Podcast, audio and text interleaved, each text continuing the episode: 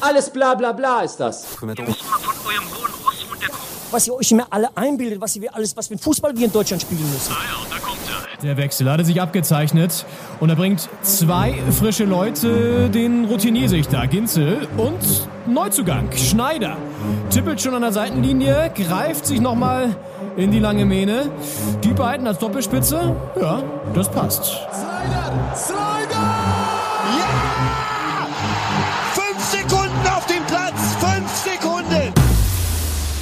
Doppelspitze, der Fußball-Podcast. Das Original. Begrüßt euch zu Folge 113 am 5. November 2022. Mein Name ist Leon Ginzel und wir sind mal wieder sehr weit voneinander entfernt. Henning ist nämlich über die Außengrenze unseres Landes entwichen und befindet sich in einem, in dem größten Nachbarland Deutschlands. Und ist, deswegen sage ich Bonsoir nach Paris. Bonsoir Berlin, bonsoir Leon, bonsoir liebe Doppelspitze-Fans. Ja, ich bin in Paris. Ich bin hier im 19. Arrondissement für alle Paris-Kundigen. Und ähm, ja, habe mir jetzt eine Woche lang hier die französische Hauptstadt zu Gemüte geführt. Und äh, morgen geht's zurück nach Berlin. Okay. Wie ist es in Paris? Ça va? Wie, wie, wie, wie, wie, wie läuft es, wie läuft das Leben? Ich habe letztens auch wieder einen Bericht gesehen, dass Paris jetzt völlig, also es geht mit den Fahrradfahrern und Fahrradfahrerinnen durch die Decke, der ganze Stadtverkehr wird über, wird revolutioniert. Ist es wirklich so? Es ist, äh, ich würde sagen, da ist noch viel Weg zu gehen. Also gerade in Berlin ist man da auch anderes gewohnt, auch von den Radwegen und der Beschaffenheit. Hier ist es doch relativ unübersichtlich, finde ich. Es sind ja doch mehr, deutlich mehr Autos als Fahrradfahrer unterwegs und ähm, auch teilweise ist der Fahrradstreifen auf der, also neben der rechten Spur auf der Fahrbahn, manchmal ist er aber auch neben der linken quasi so an, an so einer grünen, also wenn es eine Allee ist, quasi mit so einem Grünstreifen in der Mitte.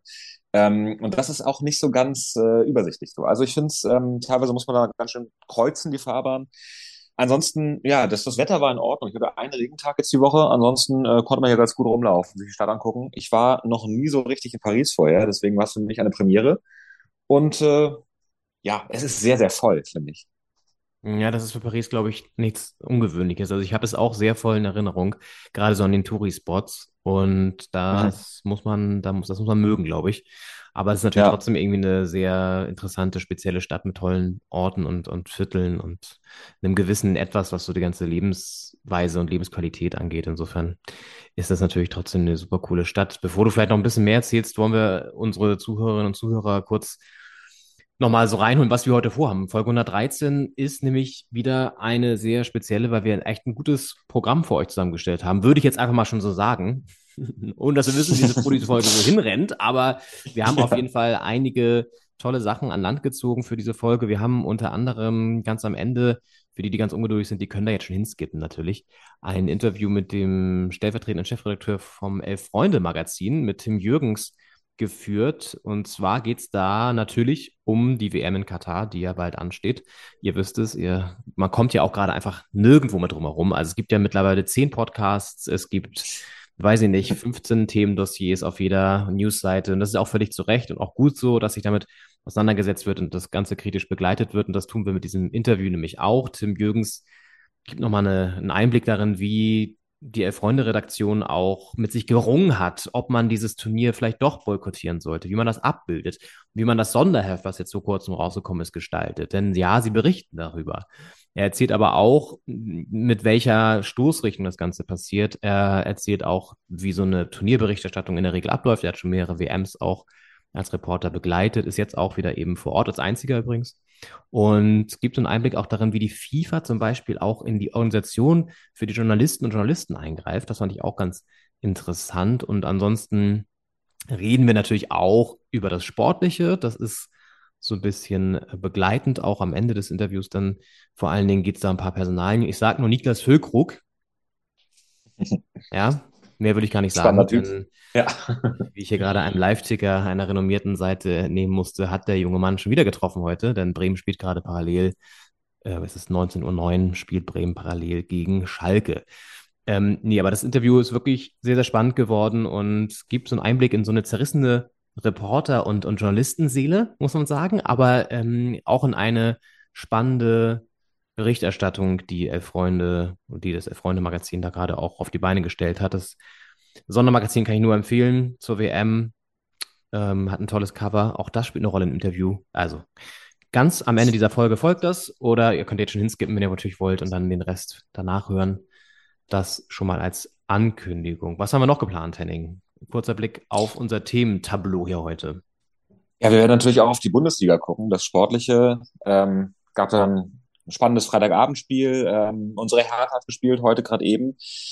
Äh, leider mit einem nicht so wünschenswerten Ergebnis, aber trotzdem ganz guten Spiel fand ich gegen die SC Bayern München.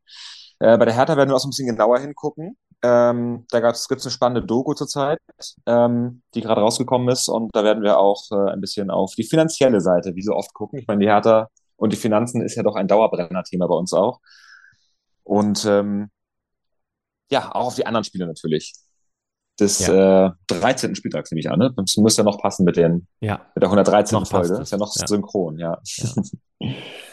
Ja, noch passt es, denn es folgt ja jetzt eine englische Woche auch, wo ähm, jetzt alles ein bisschen wieder enger getaktet wird. Und genau, wir schauen auf den restlichen Spieltag. Äh, wir gratulieren einem Geburtstagskind, das wird heute auch noch passieren. Und wir haben so eine kleine juristische Komponente heute auch wieder, denn wir haben einen aktuellen Stand zu diesem, äh, ihr erinnert euch an den Polizeieinsatz Hamburg Derby, ist jetzt mittlerweile zwei Wochen zurück, liegt das Ganze.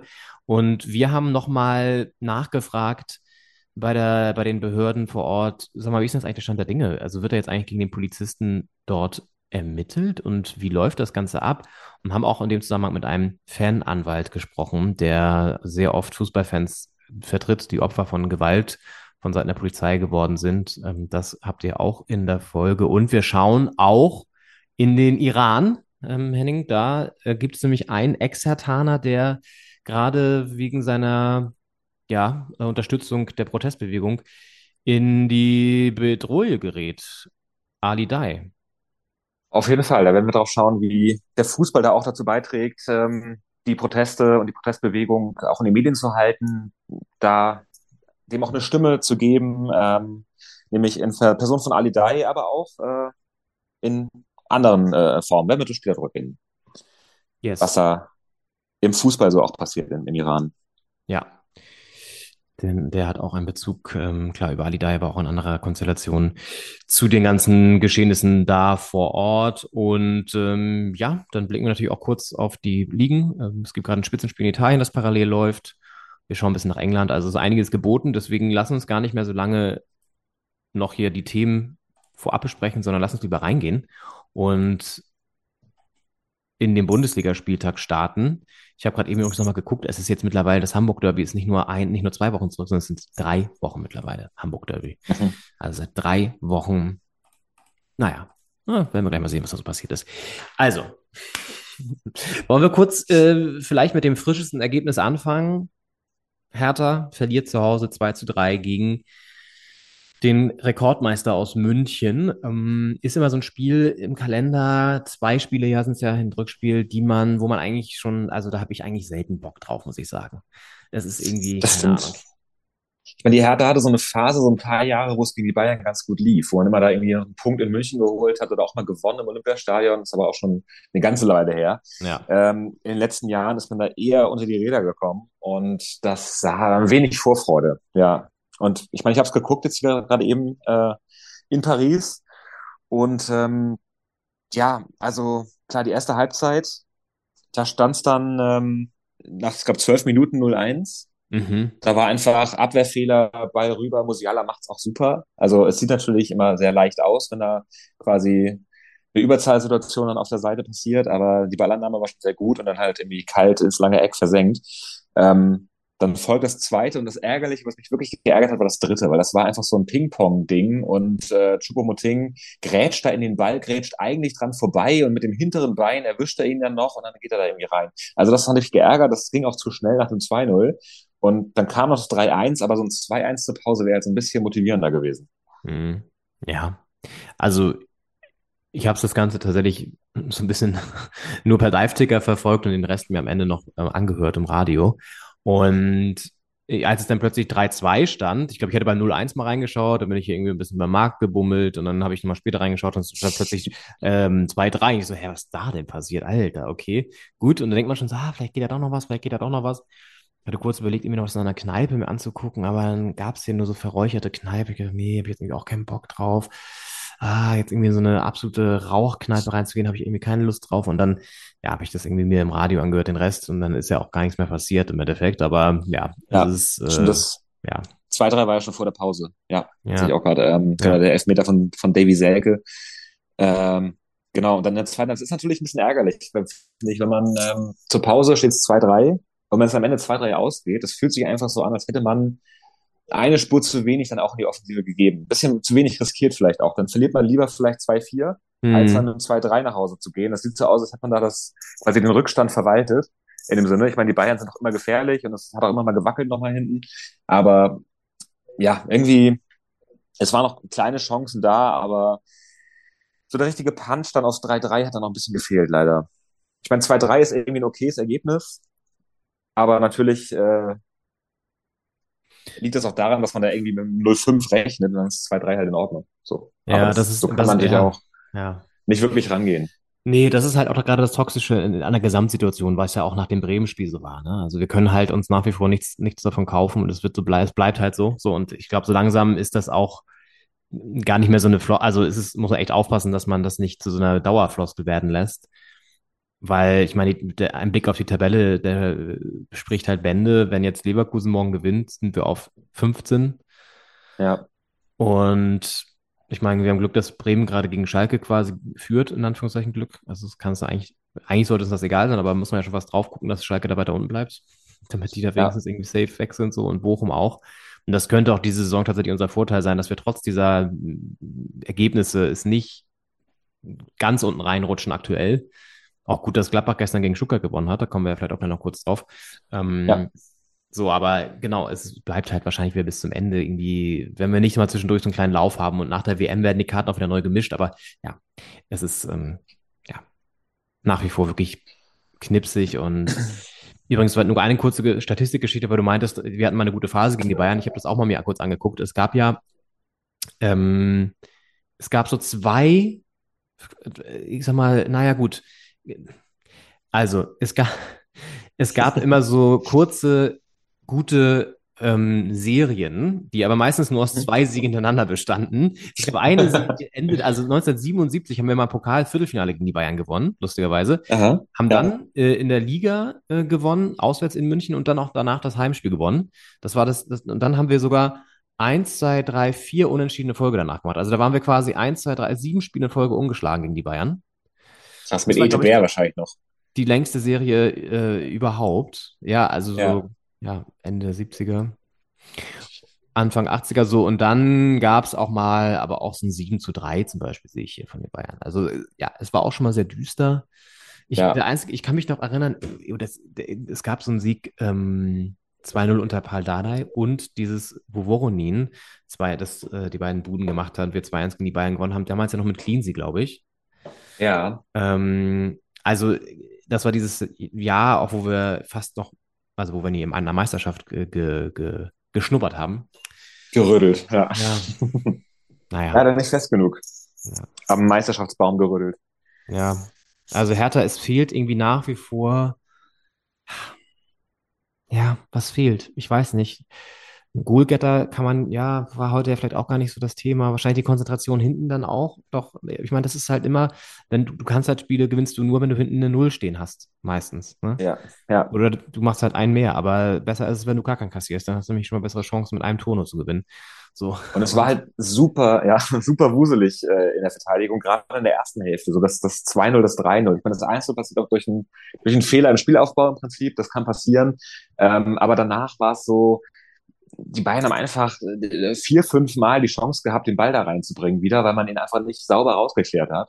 Und äh, das ist dann einfach eine Sache, wo so eine Verteidigung, ja, wo es einem grund grundsätzlich wird, finde ich, weil egal welche Mannschaft da kommt, wenn du die Chance hattest, an den Ball zu kommen, der Verteidigung, musst du ihn einfach so rausklären, dass es nicht wieder einen zweiten, dritten und noch einen vierten Ball für die Bayern gibt. Mhm. Und ähm, das fand ich, also ich meine, dieses, das 2-0, das 3-0 kam einfach, beide äh, Tore kamen äh, ein bisschen ungeschickt daher in der Verteidigung und ähm, beide kamen auch zu schnell aufeinander. Und das war so ein bisschen der Neckbreaker. Ich meine, es blieb immer noch spannend bis zum Ende, weil die beiden es auch nicht zugemacht haben, trotz Chancen. Ähm, aber ja, trotzdem. Ja, die Defensive war ein bisschen, war ein bisschen neben der Spur heute, fand ich.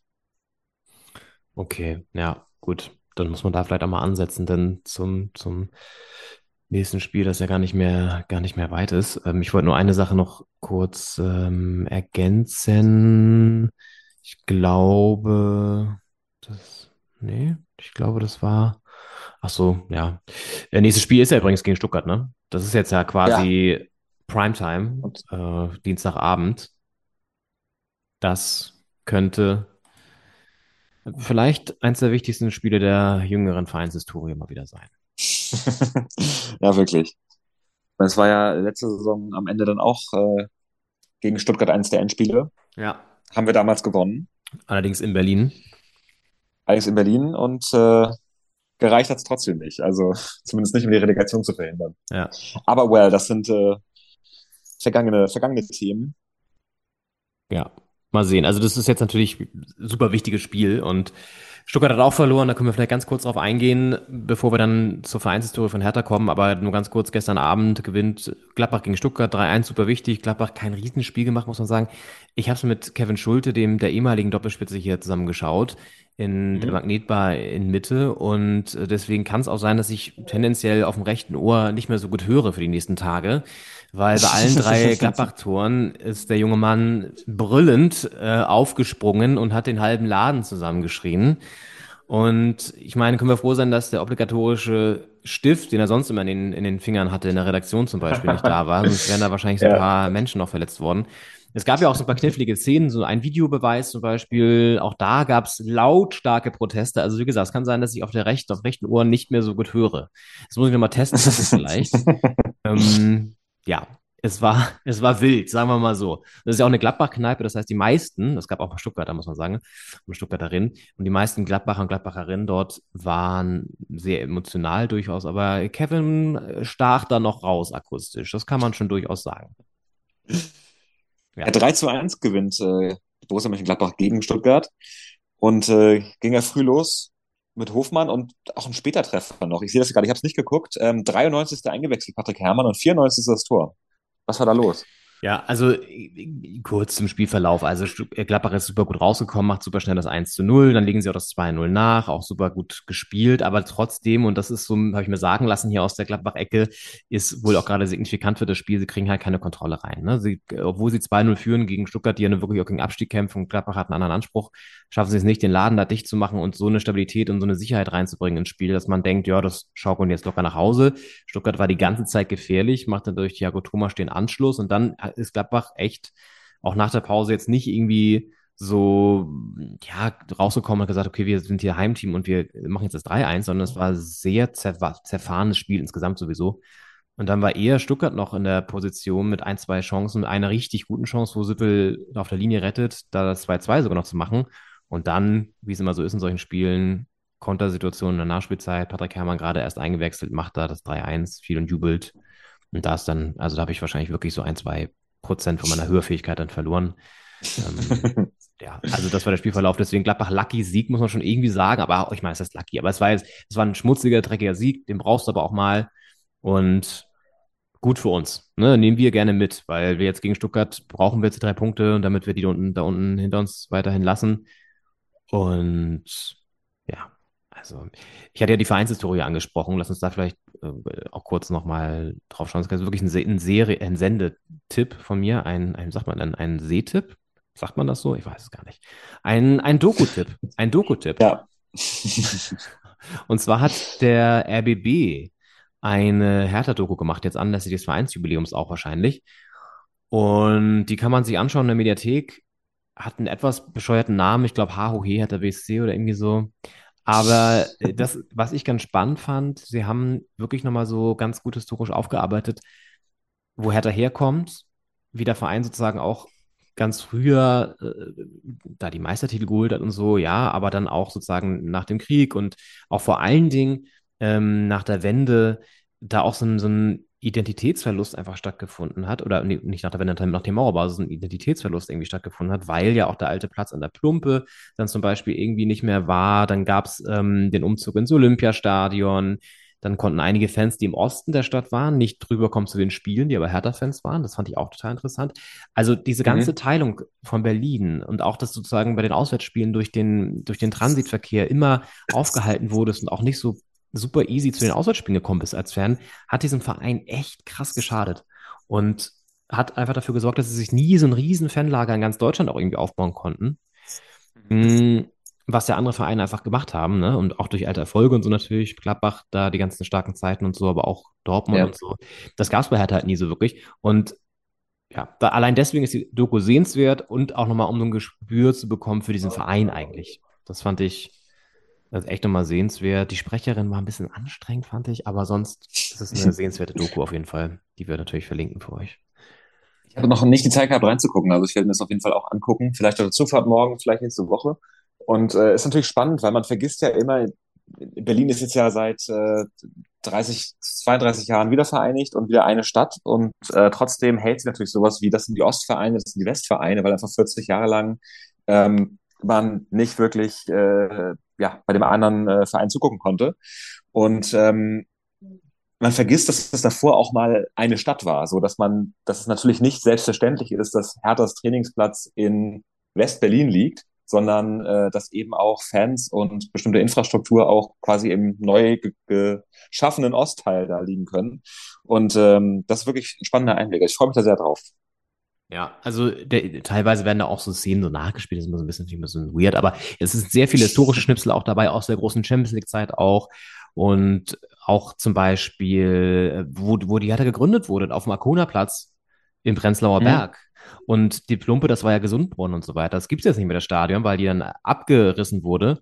Ähm, Mhm. da jetzt Häuser stehen und so weiter. Aber das ist, da ist halt der, der Gründungsmythos der Hertha. Da starten ja manchmal auch die Fan-Märsche, wie es ja so bescheuert heißt. Ich finde, der Marsch hier mal ein bisschen schwieriges Wort, aber äh, sagen wir, Ja. die, die Fan, der Fan-Treffpunkt vor manchen Spielen ist dort und dann gehen die davon da los und so. Das hat ja alles einen Grund. Aber das ist ja auch super weit entfernt, zum Beispiel von Westend. Also das ist ja auch so weird, dass die im Olympiastadion Mhm. spielen, immer da zur Miete da sind. Ne? Das ist ja nicht das Ja. eigene Stadion, wie jetzt zum Beispiel in Köpenick oder so.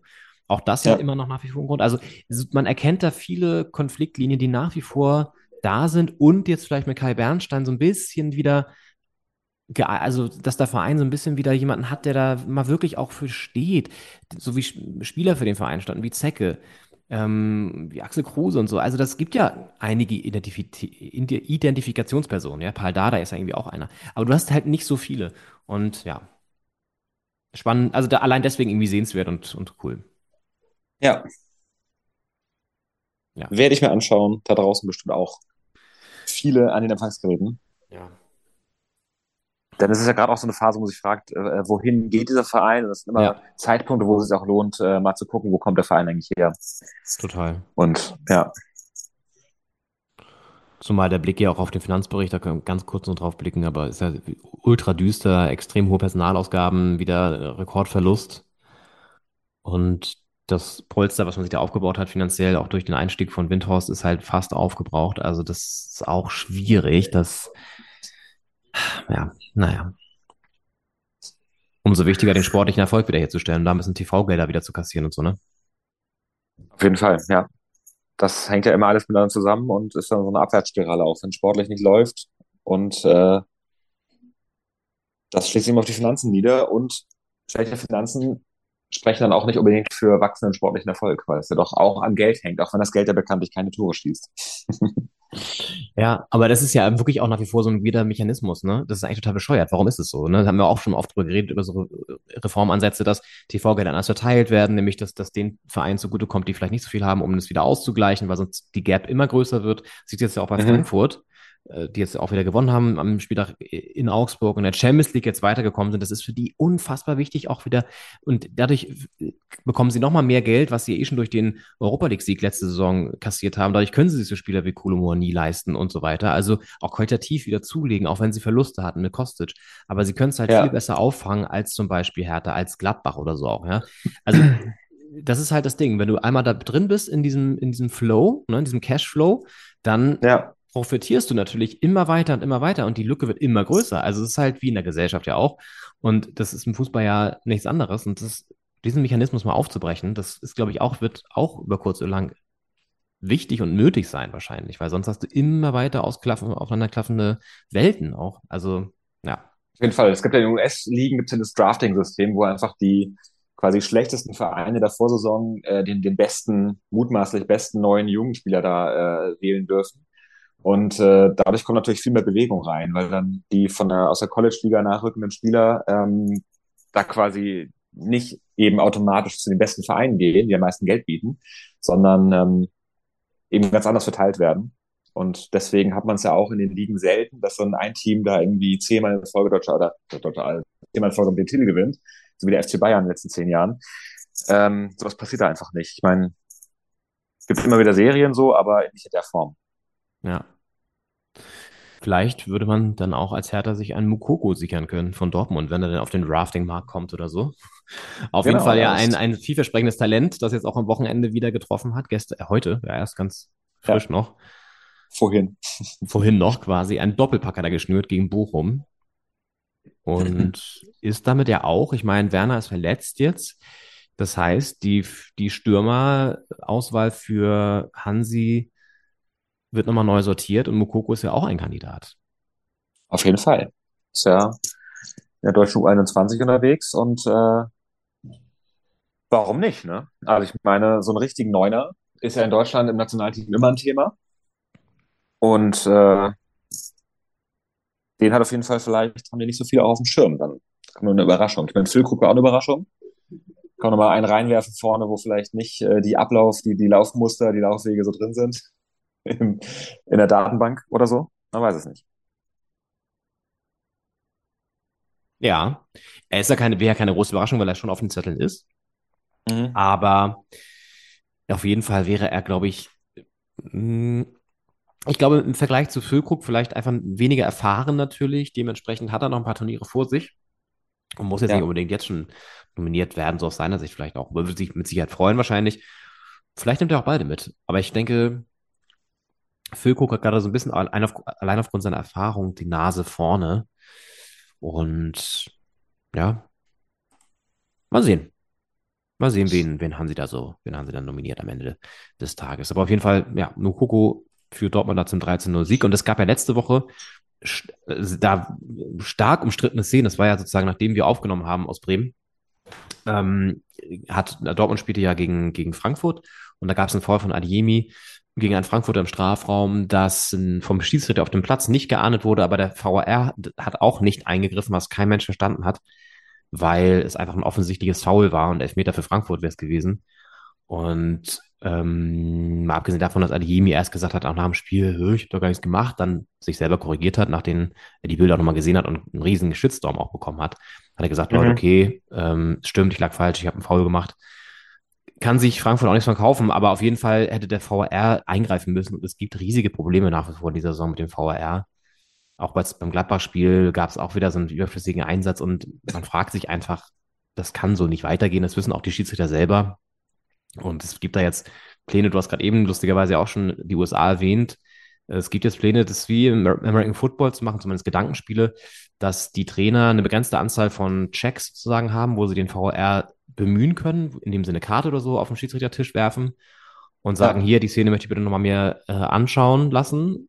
Und ja, das ist jetzt zum Beispiel ein Gedankenspiel, um das ein bisschen irgendwie gezielter einsetzen zu können. Auf jeden Fall. Also ich glaube, aus den US-Ligen kann man da einiges übernehmen. Und ich meine, gerade was den Videoschiedsrichter angeht, der Rebeweis, ähm, haben die einfach viel mehr Erfahrung, weil es einfach seit, seit vielen Jahren da gang und gäbe ist, äh, sich Szenen nochmal anzugucken. Da gibt es diese Flaggen, die man wirft beim Football. Ähm, und äh, dann wird eben die Szene nochmal gecheckt. Und das ist halt eine Möglichkeit, weil es wird ja immer auf den Schiedsrichter äh, losgegangen, in Anführungsstrichen. Die Spieler äh, ringen sich drumherum, machen irgendwie diese, diese Geste ans Ohr oder die, die Bildschirmgeste, äh, fordern da den Videobeweis. Und das wäre einfach viel geordneter, wenn, wenn die Trainer das auch fordern könnten. Ist natürlich die Frage, ob man es dann so als Verbrauchsgegenstand macht, dass man quasi sagt, jeder hat drei Stück pro Halbzeit. Dann muss man gucken, setze ich die jetzt ein? Und wenn die aufgebraucht sind, herrscht dann wieder Ungerechtigkeit quasi. Oder macht man es wie beim Tennis, wo ja quasi so das Hawkeye ähm, ange, also angefragt werden kann vom Spieler und wenn er richtig liegt, behält er die Challenge und wenn er falsch liegt, ist die Challenge eben weg. Da muss man gucken, wie sicher bin ich mir, gehe ich das Risiko ein. Äh, also da gibt es ja verschiedene Konzepte aus verschiedenen Sportarten und da denke ich, ja, ich denke, es bedarf da, da zu reformieren und äh, da gibt es auch viele Möglichkeiten. Also da wird einiges auf uns zukommen noch, denke ich. Ja, ich glaube auch. Sie werden sich da hinsetzen, wahrscheinlich auch über die WM vielleicht sogar oder ja, das wäre ein guter Zeitpunkt eigentlich. Na wohl, da sind ja auch einige im Einsatz.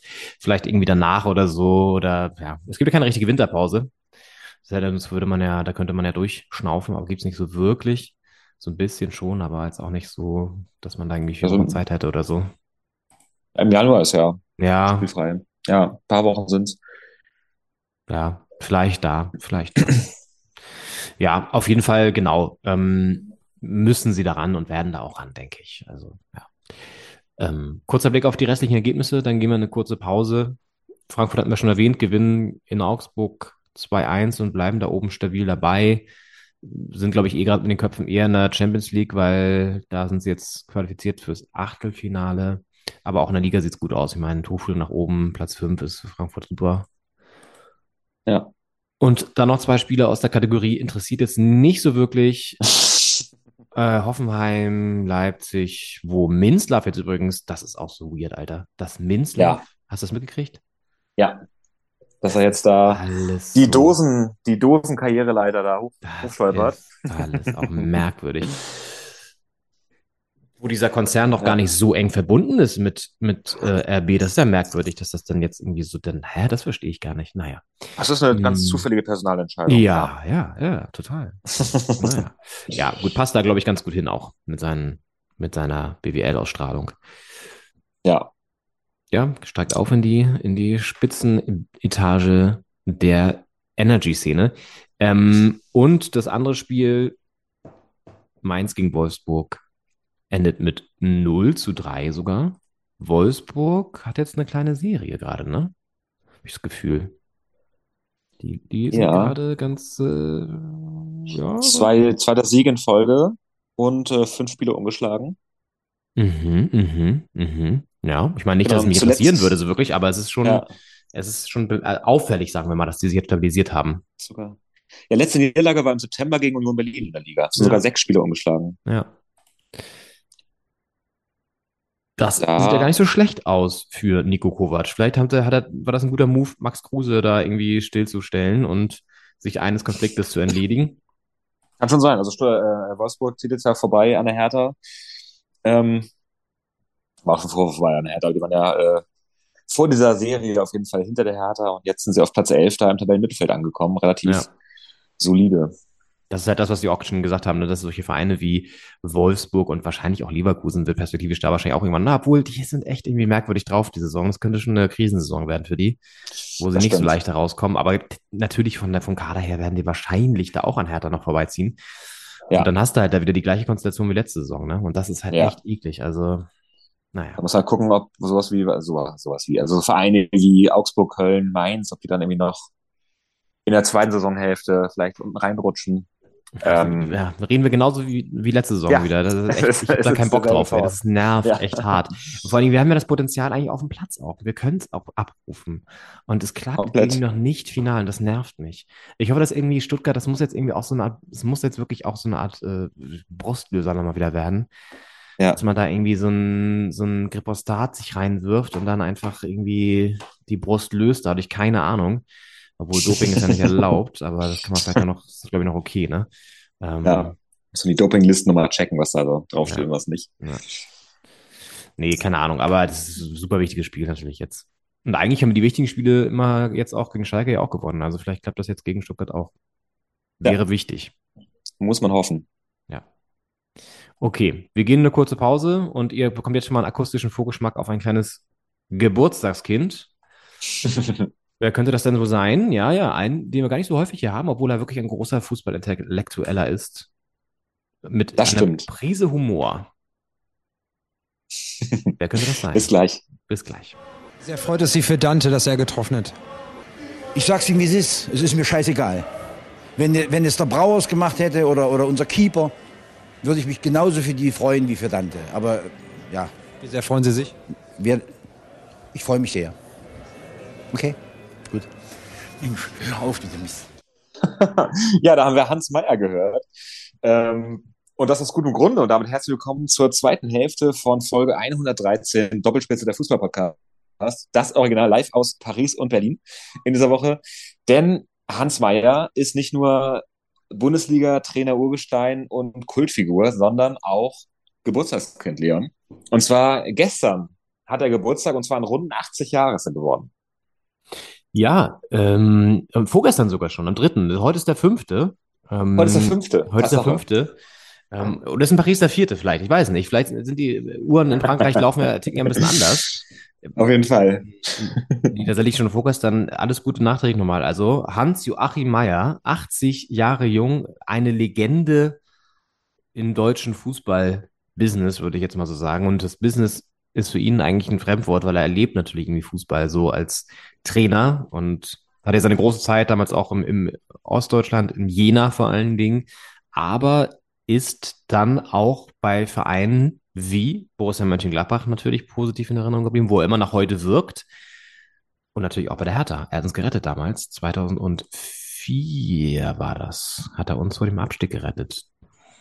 Und hat damit auch eine Verbundenheit und war immer wieder auch, so hat man den Toni auch gehört, so ein selbstironisch lustiger Typ, aber konnte mit der Presse auch nie so wirklich gut, hatte nicht so richtig Bock auch mal drauf, aber irgendwie hatte er trotzdem immer so einen, so, so einen Schalk im Nacken, hat ja auch eine Kolumne geschrieben für Elf Freunde, fürs Elf Freunde Magazin und irgendwie ein cooler Typ, der auf jeden Fall, ja, auch so, so ein bisschen so für das alte Fußball steht, für den alten Fußball steht, der aber auch irgendwie so in der Moderne angekommen ist in seiner, mh, in seinem Wirken, ja, dadurch, dass er bei Gladbach auch ist und so. Ich weiß, irgendwie ist es ein, ich mag ihn. Auf jeden Fall. Man fragt sich mal, solche Typen denkt ja auch immer, fehlen die heutzutage? Also gab es früher einfach so ein bisschen mehr Edginess, sind die heute zu, zu glatt gehobelt. Ähm, und äh, ja, Was ist wie, wie Edginess? du Kannst du das Also, nochmal kurz erklären? Edginess ist, äh, wenn man gefragt wird, freuen Sie sich, dass Dante getroffen hat, man sagt, nö, ist mir scheißegal. Das ist irgendwie Edginess, das ist äh, Unangepasstheit. Das ist nicht die Antwort geben, die man erwartet und äh, dadurch für einen humoristischen Überraschungsmoment sorgen. Und ähm, vielleicht fehlt das heute ein bisschen. Ich weiß nicht, hat es damals, ähm, nicht damals, aber vor, vor kurzem äh, hatte Julian Nagelsmann so eine Szene, wo er sehr einsilbig in der PK vor dem Champions League-Spiel geant äh, geantwortet hat. Und äh, dann haben sich, es war ein bisschen Verwunderung, es war aber nicht angesprochen worden. Und dann hat er selbst gesagt, ja, also ich bin nicht schlecht drauf, weil ich hier so einsilbig antworte. Ich will nur der Übersetzerin nicht so viel Arbeit machen. Deswegen hat er da irgendwie äh, gesagt, äh, ja, dann antworte ich in ganz kurzen Hauptsätzen und dann kann die da äh, ihren Job machen, ohne da so viel äh, Stress mit zu haben. Ja. Also irgendwie ist es dann, wenn es unfreundlich wirkt, auch dann immer sehr nett heutzutage. Ne? Okay, ja. ähm, nee, mir, war das Wort Edginess in dem Zusammenhang nicht so, nicht so richtig äh, bekannt, aber ist auch, vielleicht passt nicht zu Hans Meyer, weiß ich nicht, ob Edginess ich glaube auch, der passt. könnte damit nicht so viel anfangen, auf jeden Fall. Ich glaube, man muss aber auch immer aufpassen, dass man das nicht so sehr so, so, so, einen, so einen verklärten Blick auf die Geschichte dann hat, weil die Zeiten verändern sich natürlich und es gibt jetzt neue Generation auch von, von Trainern. Du hast trotzdem noch mit Steffen Baumgart ja auch jemand, der auch mal äh, so unangepasste Sachen sagt und irgendwie auch so ein eigener Typ ist und so. Ich finde, Sandro Schwarz ist auch irgendwie eine Type, nochmal ganz anders.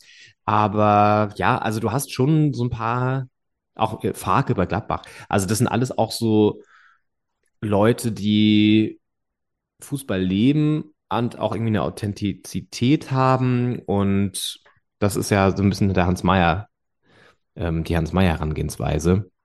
Und Hans-Meyer-Schiene, ja. Ja. Das stimmt. Insofern- Wahrscheinlich, also ich meine, zum Kult brauchst du ja auch irgendwie so ein paar Jahrzehnte und äh, wenn die da vergehen, ich meine, Jürgen Klopp wird auch eine Kultfigur sein, Thomas Tuchel wahrscheinlich auch. Äh, und äh, dann fragt man sich auch, gibt's das heute noch so? In, in 30 Jahren wird man sich das auch fragen. Also ich glaube, das ist auch so eine ewige Frage und da muss man auch die Kirche im Dorf lassen, wie Gerhard Schröder sagen würde, der seinen Kultcharakter so ein bisschen eingebüßt hat, ne? Ja, und ich hatte auch bei Jürgen Klopp bin ich auch nicht sicher, ob der noch so kultig ist, ehrlich gesagt. Also der ist natürlich ein, hat einen Legendenstatus auch bei Liverpool wahrscheinlich schon erreicht als Trainer, aber irgendwie so sein Kultfaktor, der, der blättert auch so ein bisschen ab. Nicht jetzt, weil er irgendwie nicht mehr so erfolgreich bei, bei Liverpool ist, aber ich glaube, irgendwann hat sich das auch so erschöpft, diese Art und Weise, weißt du, dieses immer coole, Mhm. immer so, immer, auch dann, er ist ja sehr oft auch schnell provoziert mittlerweile, lässt sich schnell provozieren, auch in PKs und so. Also ich finde, da ist, kann auch so eine Dünnhäutigkeit und Gereiztheit äh, dann weichen, die dann nicht mehr so sexy ist. Also muss man immer, ist ein schmaler Grad auf jeden Fall. Und Hans Meyer hat es immer geschafft, das so ausgewogen zu halten, auch glaube ich, weil er immer so ein bisschen distanziert mit der Presse umgegangen ist. Und mal abgesehen von dieser Kolumne bei, im, im Freunde-Magazin, war er echt sieben Jahre, 2011 bis 2018, super spannend. Und äh, ist auch noch ein gutes Stichwort ja. übrigens hier, elf Freunde, ne? Wir haben es vorher schon ja. gesagt. Ende dieser Folge hört ihr noch ein sehr interessantes Interview mit Tim Jürgens, dem stellvertretenden Chefredakteur von Elf Freunde Magazin. Es geht um die WM in Katar. Es geht darum, wie die Redaktion, ja, wie zerrissen die Redaktion auch im Vorfeld dieses Turniers ist, wie sie das Ganze abbilden. Wir blicken kurz in das Sonderheft auch rein zur WM. Und es geht so darum, um wie er dann vor Ort auch arbeiten wird. Und es geht auch um Mario Götze. Auch das kann ich schon mal ankündigen. Es geht auch um Mario Götze. All das in diesem Unser WM-Held. Unser WM-Held. 2014. Jetzt bei Eintracht Frankfurt unter Vertrag. Ja, und damit ähm, gehen wir auch schon weiter, würde ich sagen, nach diesem Jubiläum. 80 Jahre Hans Meyer. Happy Birthday nochmal. Auf jeden Fall. Folgt jetzt so ein kleiner Justizblock, Henning. Das ist ein bisschen ja. der, der, der äh, leider traurigerweise, muss man sagen, der, der, der, der Crime-Block, den wir jetzt hier kurz einschieben müssen. Wirklich True Crime. True ja. Crime bei der Doppelspitze. Ja. ja. ja. Das ist ja, kann, kann ein Podcast nur gut tun, wenn man ein bisschen True Crime drin hat, aber äh, uns wäre es natürlich lieber, wir hätten es nicht als Thema. Das stimmt, ja. Denn es geht ums HSV, äh, HSV-Derby, um, ums Hamburg-Derby vor drei Wochen. Äh, der HSV verliert 3 zu 0 äh, am Millantor. Und äh, wenn das nicht Sensation oder was denn, wenn Nachricht genug wäre, ähm, kam es dann im Umfeld dieses Spiels, vor dem Spiel glaube ich sogar noch, äh, zu ja, gewaltsamen Auseinandersetzungen zwischen Polizei und Fans und zu Polizeigewalt ähm, gegenüber St. Pauli-Fans. Und äh, Leon, da hast du dich nochmal äh, in Kontakt begeben mit den ähm, Behörden. Ja, was ist da rausgekommen? Wie ist Ach, da der Stand? Ja, also in Kontakt mit Behörden ist immer fantastisch, auch gerade so in dieser, in dieser Hinsicht, was so Polizei und solche Sicherheitsorgane in Deutschland angeht. Das ist teilweise sehr zäh, weil man da wenig Antworten bekommt und die sich sehr bedeckt halten, auch in diesem Fall. Ich habe wirklich in, insgesamt, glaube ich, mittlerweile 10 oder 15 E-Mails losgeschickt und auch einige Telefonate geführt. Und es ist wirklich eine Ping-Pong-Taktik, die da gewählt wird. Also meine der Ansatz war herauszufinden, was ist der Stand der Dinge. Wird er jetzt ermittelt gegen diesen Polizisten? Wenn ja, wie geht das da genau weiter? Was, was ist da jetzt der konkrete Ablauf und wer ermittelt dann da? So, das habe ich dann irgendwann rausgefunden. Und zwar ist die Hamburger Polizei ist jetzt gar nicht mehr so konkret da der Ansprechpartner, sondern es ist dann an den Innensenat gewandert, weil der dann diese, beim, weil da die Staatsanwaltschaft irgendwie angesiedelt ist, diese, diese interne Ermittlung führt.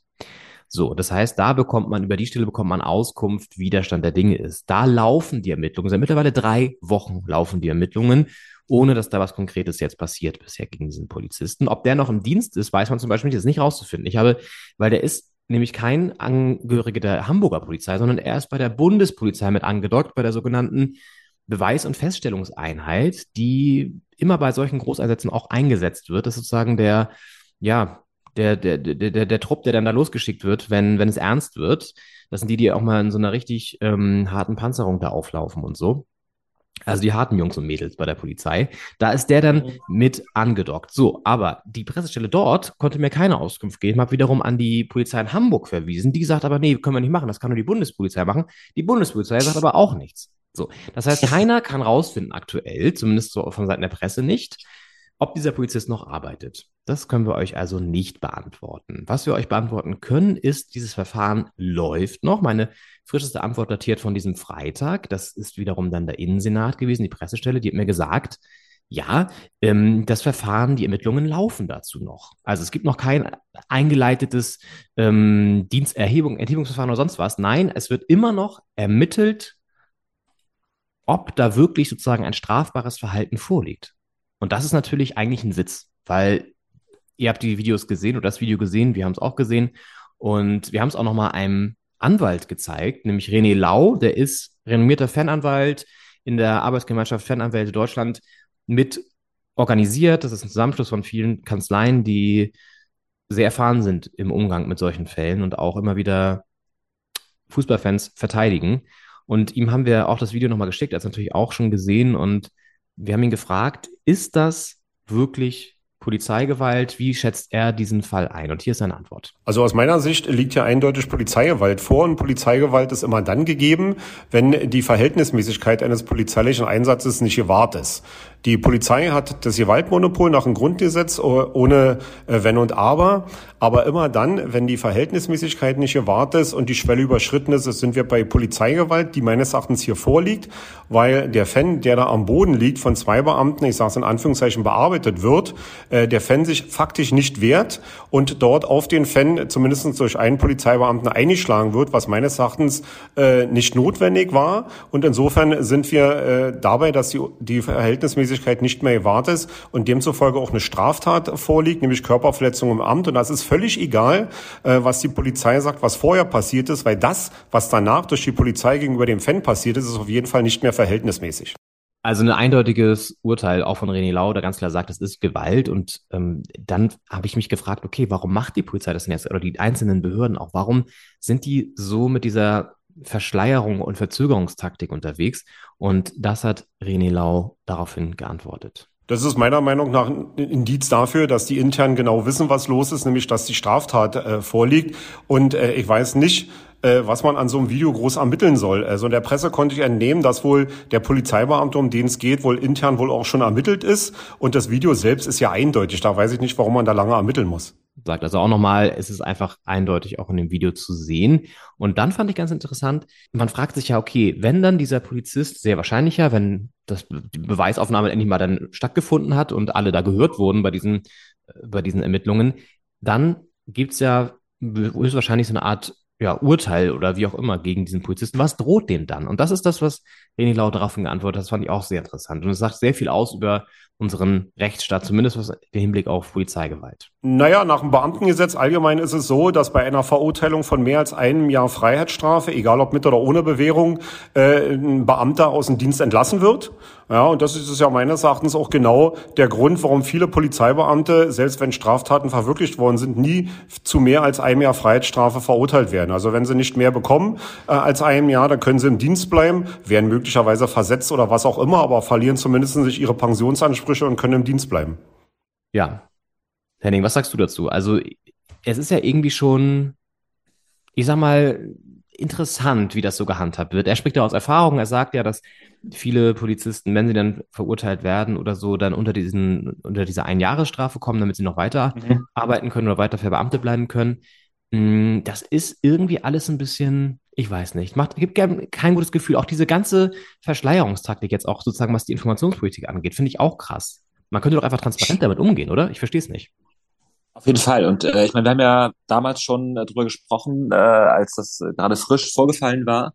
Und da war das große Thema eben diese Transparenz, dass man, dass es eben nicht ähm, ja hinter diesem ja, Deckmantel äh, aus, aus Ermittlungen, die nirgendwo hinführen, ähm, verschwunden gehen darf. Und das ist eben das allerwichtigste Gut, das jetzt zu retten ist, äh, außer quasi der, der, des Gutes der, der körperlichen Unversehrtheit dieser Fans, die da ähm, missachtet wurde, ähm, dass es eben das ist, dass der Graben zwischen Sicherheitskräften und Fans und Fangruppen, gerade in Ultragruppen, nicht noch tiefer werden darf, als er eh schon ist. Und äh, dazu kann man eben nur beitragen, indem man sowas transparent ermittelt und dass es auch nicht drei Wochen dauert, weil ich meine, man hat das Bildmaterial. Äh, besser kann eine Beweislage nicht sein. Und ähm, äh, René Lau hat ja auch gesagt, dass äh, anscheinend schon intern irgendwie klar ist, wer das, äh, wer das war. Und wenn man dann auch das Bildmaterial hat, muss es irgendwie schneller gehen, dazu eine Entscheidung zu kommen. Und äh, wenn man dann noch so dieses, ich nenne es mal Schlupfloch ähm, im Beamtengesetz hat, dass man halt unter einem Jahr äh, Strafe weiter im Dienst bleiben kann, dann ist das eben, fühlt sich schon so an, als wenn da einfach ja so ein Prozedere abläuft, wo man weiß, das äh, spulen wir jetzt ab, dann können wir nach außen sagen, wir haben was getan, wir haben ermittelt und da wurde auch ein Schuldiger gefunden und hat auch seine Strafe bekommen. Und trotzdem ja weiß halt jeder Polizist, ich kann das machen, ohne dass mir was groß was passiert. Und die Fallhöhe ist einfach extrem niedrig. Und äh, das ist ein Umstand, der eben äh, ja diese ganze Problematik äh, weiter antreibt und ähm, ist die Frage, was muss man da ändern? Muss das Beamtengesetz geändert werden? Wie kann man da mehr Transparenz reinkriegen? Ich finde es ganz schwer. Ja, um da konstruktiv ranzugehen, wäre ja ein Schritt schon mal erstmal das Ganze transparenter zu gestalten, dass man abbildet, was da, was da gerade jetzt überhaupt passiert, genau bei den Ermittlungen, wie das jetzt gemacht wird und dass man auch das Gefühl bekommt als Außenstehender, auch als Fan, dass da wirklich fair ermittelt wird, ne? Und dass da wirklich auch jetzt nicht irgendwie so Larifari mal, wir gucken mal so alibimäßig und hören da so ein, zwei Leute, sondern es einfach, ich meine, im Endeffekt müssen die nicht mal welche verhören. Das, wir sehen es ja auf dem Video, was passiert ist. So, das ist ja, das, das ist ja, ja der Witz an der Geschichte überhaupt. Und deswegen ist es auch ein Witz, dass es so lange dauert. Und ich finde, da ja. muss einfach auch mal von Seiten der Politik, von Seiten des Innensenators in Hamburg einfach mehr Druck gemacht werden auch. Ich meine, es heißt dann immer so, ja, die müssen jetzt in Ruhe da ermitteln und so. Ja, natürlich, es soll fair ermittelt werden, es soll ein faires Verfahren geben. Ist ja keine Frage, aber das kann halt auch deutlich schneller stattfinden. Und wenn man Interesse daran hat, dass man Vertrauen in die Sicherheitsorgane weiterhin hat hier in, in Deutschland und da in Hamburg, sollte man das gewährleisten, finde ich. Und dann ist die andere Geschichte, die du angesprochen hast, mit dieser Einjahres- über diese Einjahresgrenze da so. Also es ist halt auch ein Witz eigentlich. So muss halt einfach auch mal überarbeitet werden dann. Und ja, es ist, man hat so ein bisschen Gefühl, das Gefühl, man arbeitet, man, man läuft ja so gegen Wände und äh, erreicht nicht so wirklich was, weil das ist ja natürlich auch ein in Anführungszeichen kleiner Fall wahrscheinlich, der aber ja eine enorme Strahlkraft bekommen hat durch diese Videoaufnahme. Ich meine, wie oft passiert sowas, wo kein Video gemacht wird? Ja. Ich, René Laut mir erzählt, die haben jedes Wochenende, jeden Spieltag haben die Leute, die zu denen kommen und äh, solche, solche ähnlichen Geschichten erzählen. So, und das ist halt auch krass. Und das ist jetzt halt gerade einfach mal sichtbar gewesen durch das Video, ne? Und das wird der Polizei wahrscheinlich auch nicht schmecken. Mhm. Ähm, ist natürlich keine gute PR. Aber was sie jetzt machen, ist halt auch keine gute PR. Also es ist, ja. Naja, wir bleiben auf jeden Fall dran. Werden da in schöner Regelmäßigkeit nachhaken und die da weiter nerven, bis wir da eine, ein Ergebnis haben und halten euch hier dabei auf dem Laufenden. Auf jeden Fall. Und äh, justizmäßig gab es noch ein anderes großes Thema diese Woche. Ja. Nämlich der Kollege Jerome Boateng, ähm, der äh, erneut verurteilt wurde und ähm, eine etwas reduzierte, aber noch sehr hohe Geldstrafe hinnehmen muss. Und da geht es um häusliche Gewalt. Auch das hatten wir als großes Thema mit dem Interview. Äh, und äh, ja, wie hast du das wahrgenommen, Jan? Ja, es war ja dieser Fall, der schon mal vor Gericht stand, wo es schon mal ein Urteil eigentlich gab und Jerome Boateng hat dieses, dieses, dieses Urteil, was damals gefällt wurde, ja sozusagen angefochten, wollte nicht verurteilt sein, ist jetzt aber verurteilt, erneut und es geht da eben um ja, Gewalt, die er gegenüber seiner damaligen Frau angewendet hat. Er soll sie mit einem schweren Gegenstand beworfen haben, sie auch gebissen haben und so. Also sind wirklich harte, harte, härteste Gewalt ist da ähm, im Spiel gewesen.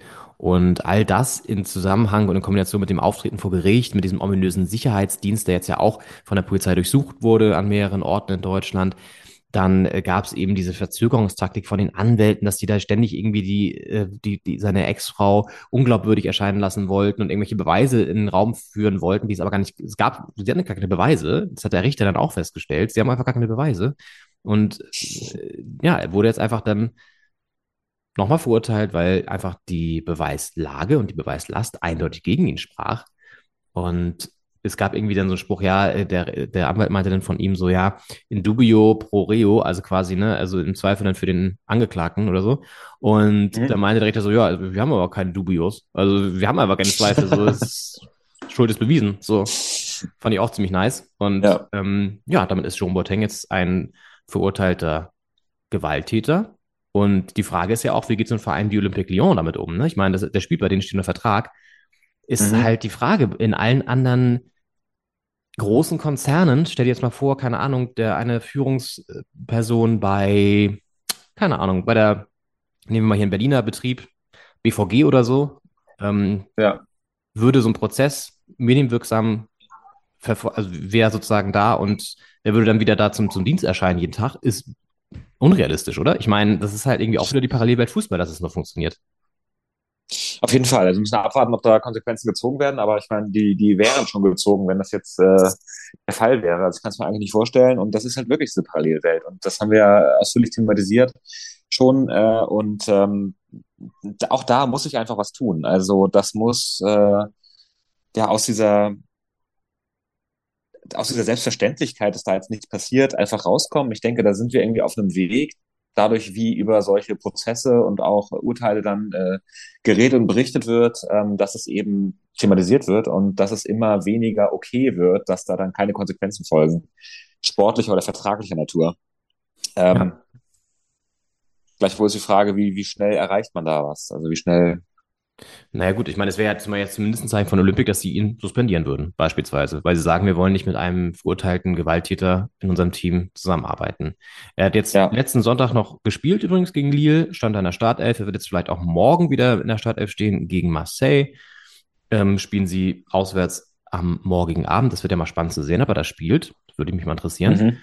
Die beiden Kinder ja. wohnen ja auch noch in Lyon, da hat er ja das Sorgerecht irgendwie. Das war ja auch Teil des Prozesses. Ähm, oder auch die mhm. Frage, warum darf das eigentlich sein? Also, es ist, glaube ich, die Story noch nicht zu Ende. Und es wäre ja mal ein Signal von Olympic, dass die sagen, okay, nö, machen wir einfach nicht mehr, weil jemand, der sich so verhält, das können wir, das können wir nicht vereinbaren mit unseren Werten als Verein. Aber das hätten sie natürlich einfach auch schon damals, als sie den Transfer getätigt haben, sich überlegen können, weil da war das ja auch ja. schon bekannt. Insofern ja. alles ein bisschen sehr, sehr merkwürdig, wie das da, wie damit umgegangen wird einfach. Auf jeden Fall. Okay, auch das behalten wir natürlich weiter im Auge. Wir schauen zum Beispiel, ob er morgen spielt. Das würde mich ja mal interessieren. Und wie das dann, wie ja. das dann so aufgefasst wird. Und äh, vielleicht haken wir da auch mal nach, wenn wir die Zeit haben. Ist auch mal eine Zeitfrage. Und das ist ja hier alles auch nach wie vor ein ehrenamtliches Projekt. Ähm, aber wir haben natürlich Lust an der Recherche, deswegen werden wir da vielleicht auch nochmal nachhaken. Ähm, kurzer Blick in den Iran auch da gab es so zwei Ereignisse, die Zusammenhang mit der Protestbewegung auch den Fußball berühren. Einmal Pokalerfolg und das Siegerteam im iranischen Vereinsfußball hat, zumindest ein Spieler dann auch im, im Interview, diesen Sieg dann der Protestbewegung gewidmet. Und das in so einem Interview dann gesagt und meinte, wir können uns überhaupt nicht freuen über den Titel. Das bedeutet uns eigentlich gar nichts. Wir widmen das eindeutig der Protestbewegung. Und daraufhin hat das iranische Staatsfernsehen die Übertragung dann einfach mal abgebrochen. Weil sie das, äh, ja, wollten sie dann auch nicht weiter zeigen. Also, ja. Ja, es ist wichtig, man ist ja auch ein Dauerbrenner-Thema bei uns, so wie politisch der Fußball ist und wie er politisch er sein dürfte, könnte, müsste. Ja. Und äh, dass da einfach, äh, ich meine, das ist ja ein Thema, wo einfach Aufmerksamkeit, äh, Medienpräsenz äh, super wichtig ist und ähm, ja, dass da halt der Fußball ähm, in Form dieses Vereins, des Spielers da äh, das Wort ergreift und das äh, erwähnt, ist ein, ein groß, guter Schritt auf jeden Fall. Und ein Schritt auf dem Weg dahin, dass der Fußball auch ein bisschen mehr gesellschaftliche Verantwortung übernimmt, würde ich sagen. Ja. Der, der ganze Spieltag, übrigens, ich habe gerade mal aus ähm, Interesse geguckt, wie es jetzt da eigentlich in der Liga läuft im Iran. Der ganze Spieltag wurde jetzt komplett abgesagt. Ich weiß nicht, womit das zu tun hat, ob das vielleicht auch damit zu tun hat, eventuell. Aber zumindest beim Kicker steht, dass alle Spiele abgesagt wurden. ist ja eh so absurd, dass die da nach wie vor noch Liga-Betrieb haben. Ich meine, das ist jetzt kein Krieg oder so, aber es ist ja einfach schon sehr krasse Proteste auch das ganze, ja. ganze äh, Land, im ganzen Land und das dann noch weiter in Fußball gespielt wird, ist ja immer so ein bisschen sehr strange. Ja, naja. Ja, und ein Ex-Hertaner und Ex-Bayern-Spieler und Ex-Bielefelder sogar auch, habe ich jetzt noch in dem Zusammenhang mal recherchiert. Ali Dai ist ja ein großer Name, auch im Iran wird er verehrt, wie kein zweiter so ungefähr.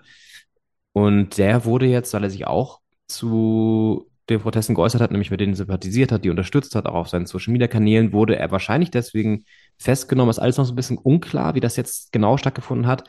Aber auf jeden Fall gibt es kaum noch oder keinen Kontakt mehr zu ihm, auch über das Management nicht. Und es scheint wohl so, dass er wirklich festgenommen wurde. Und da jetzt inhaftiert ist im Iran.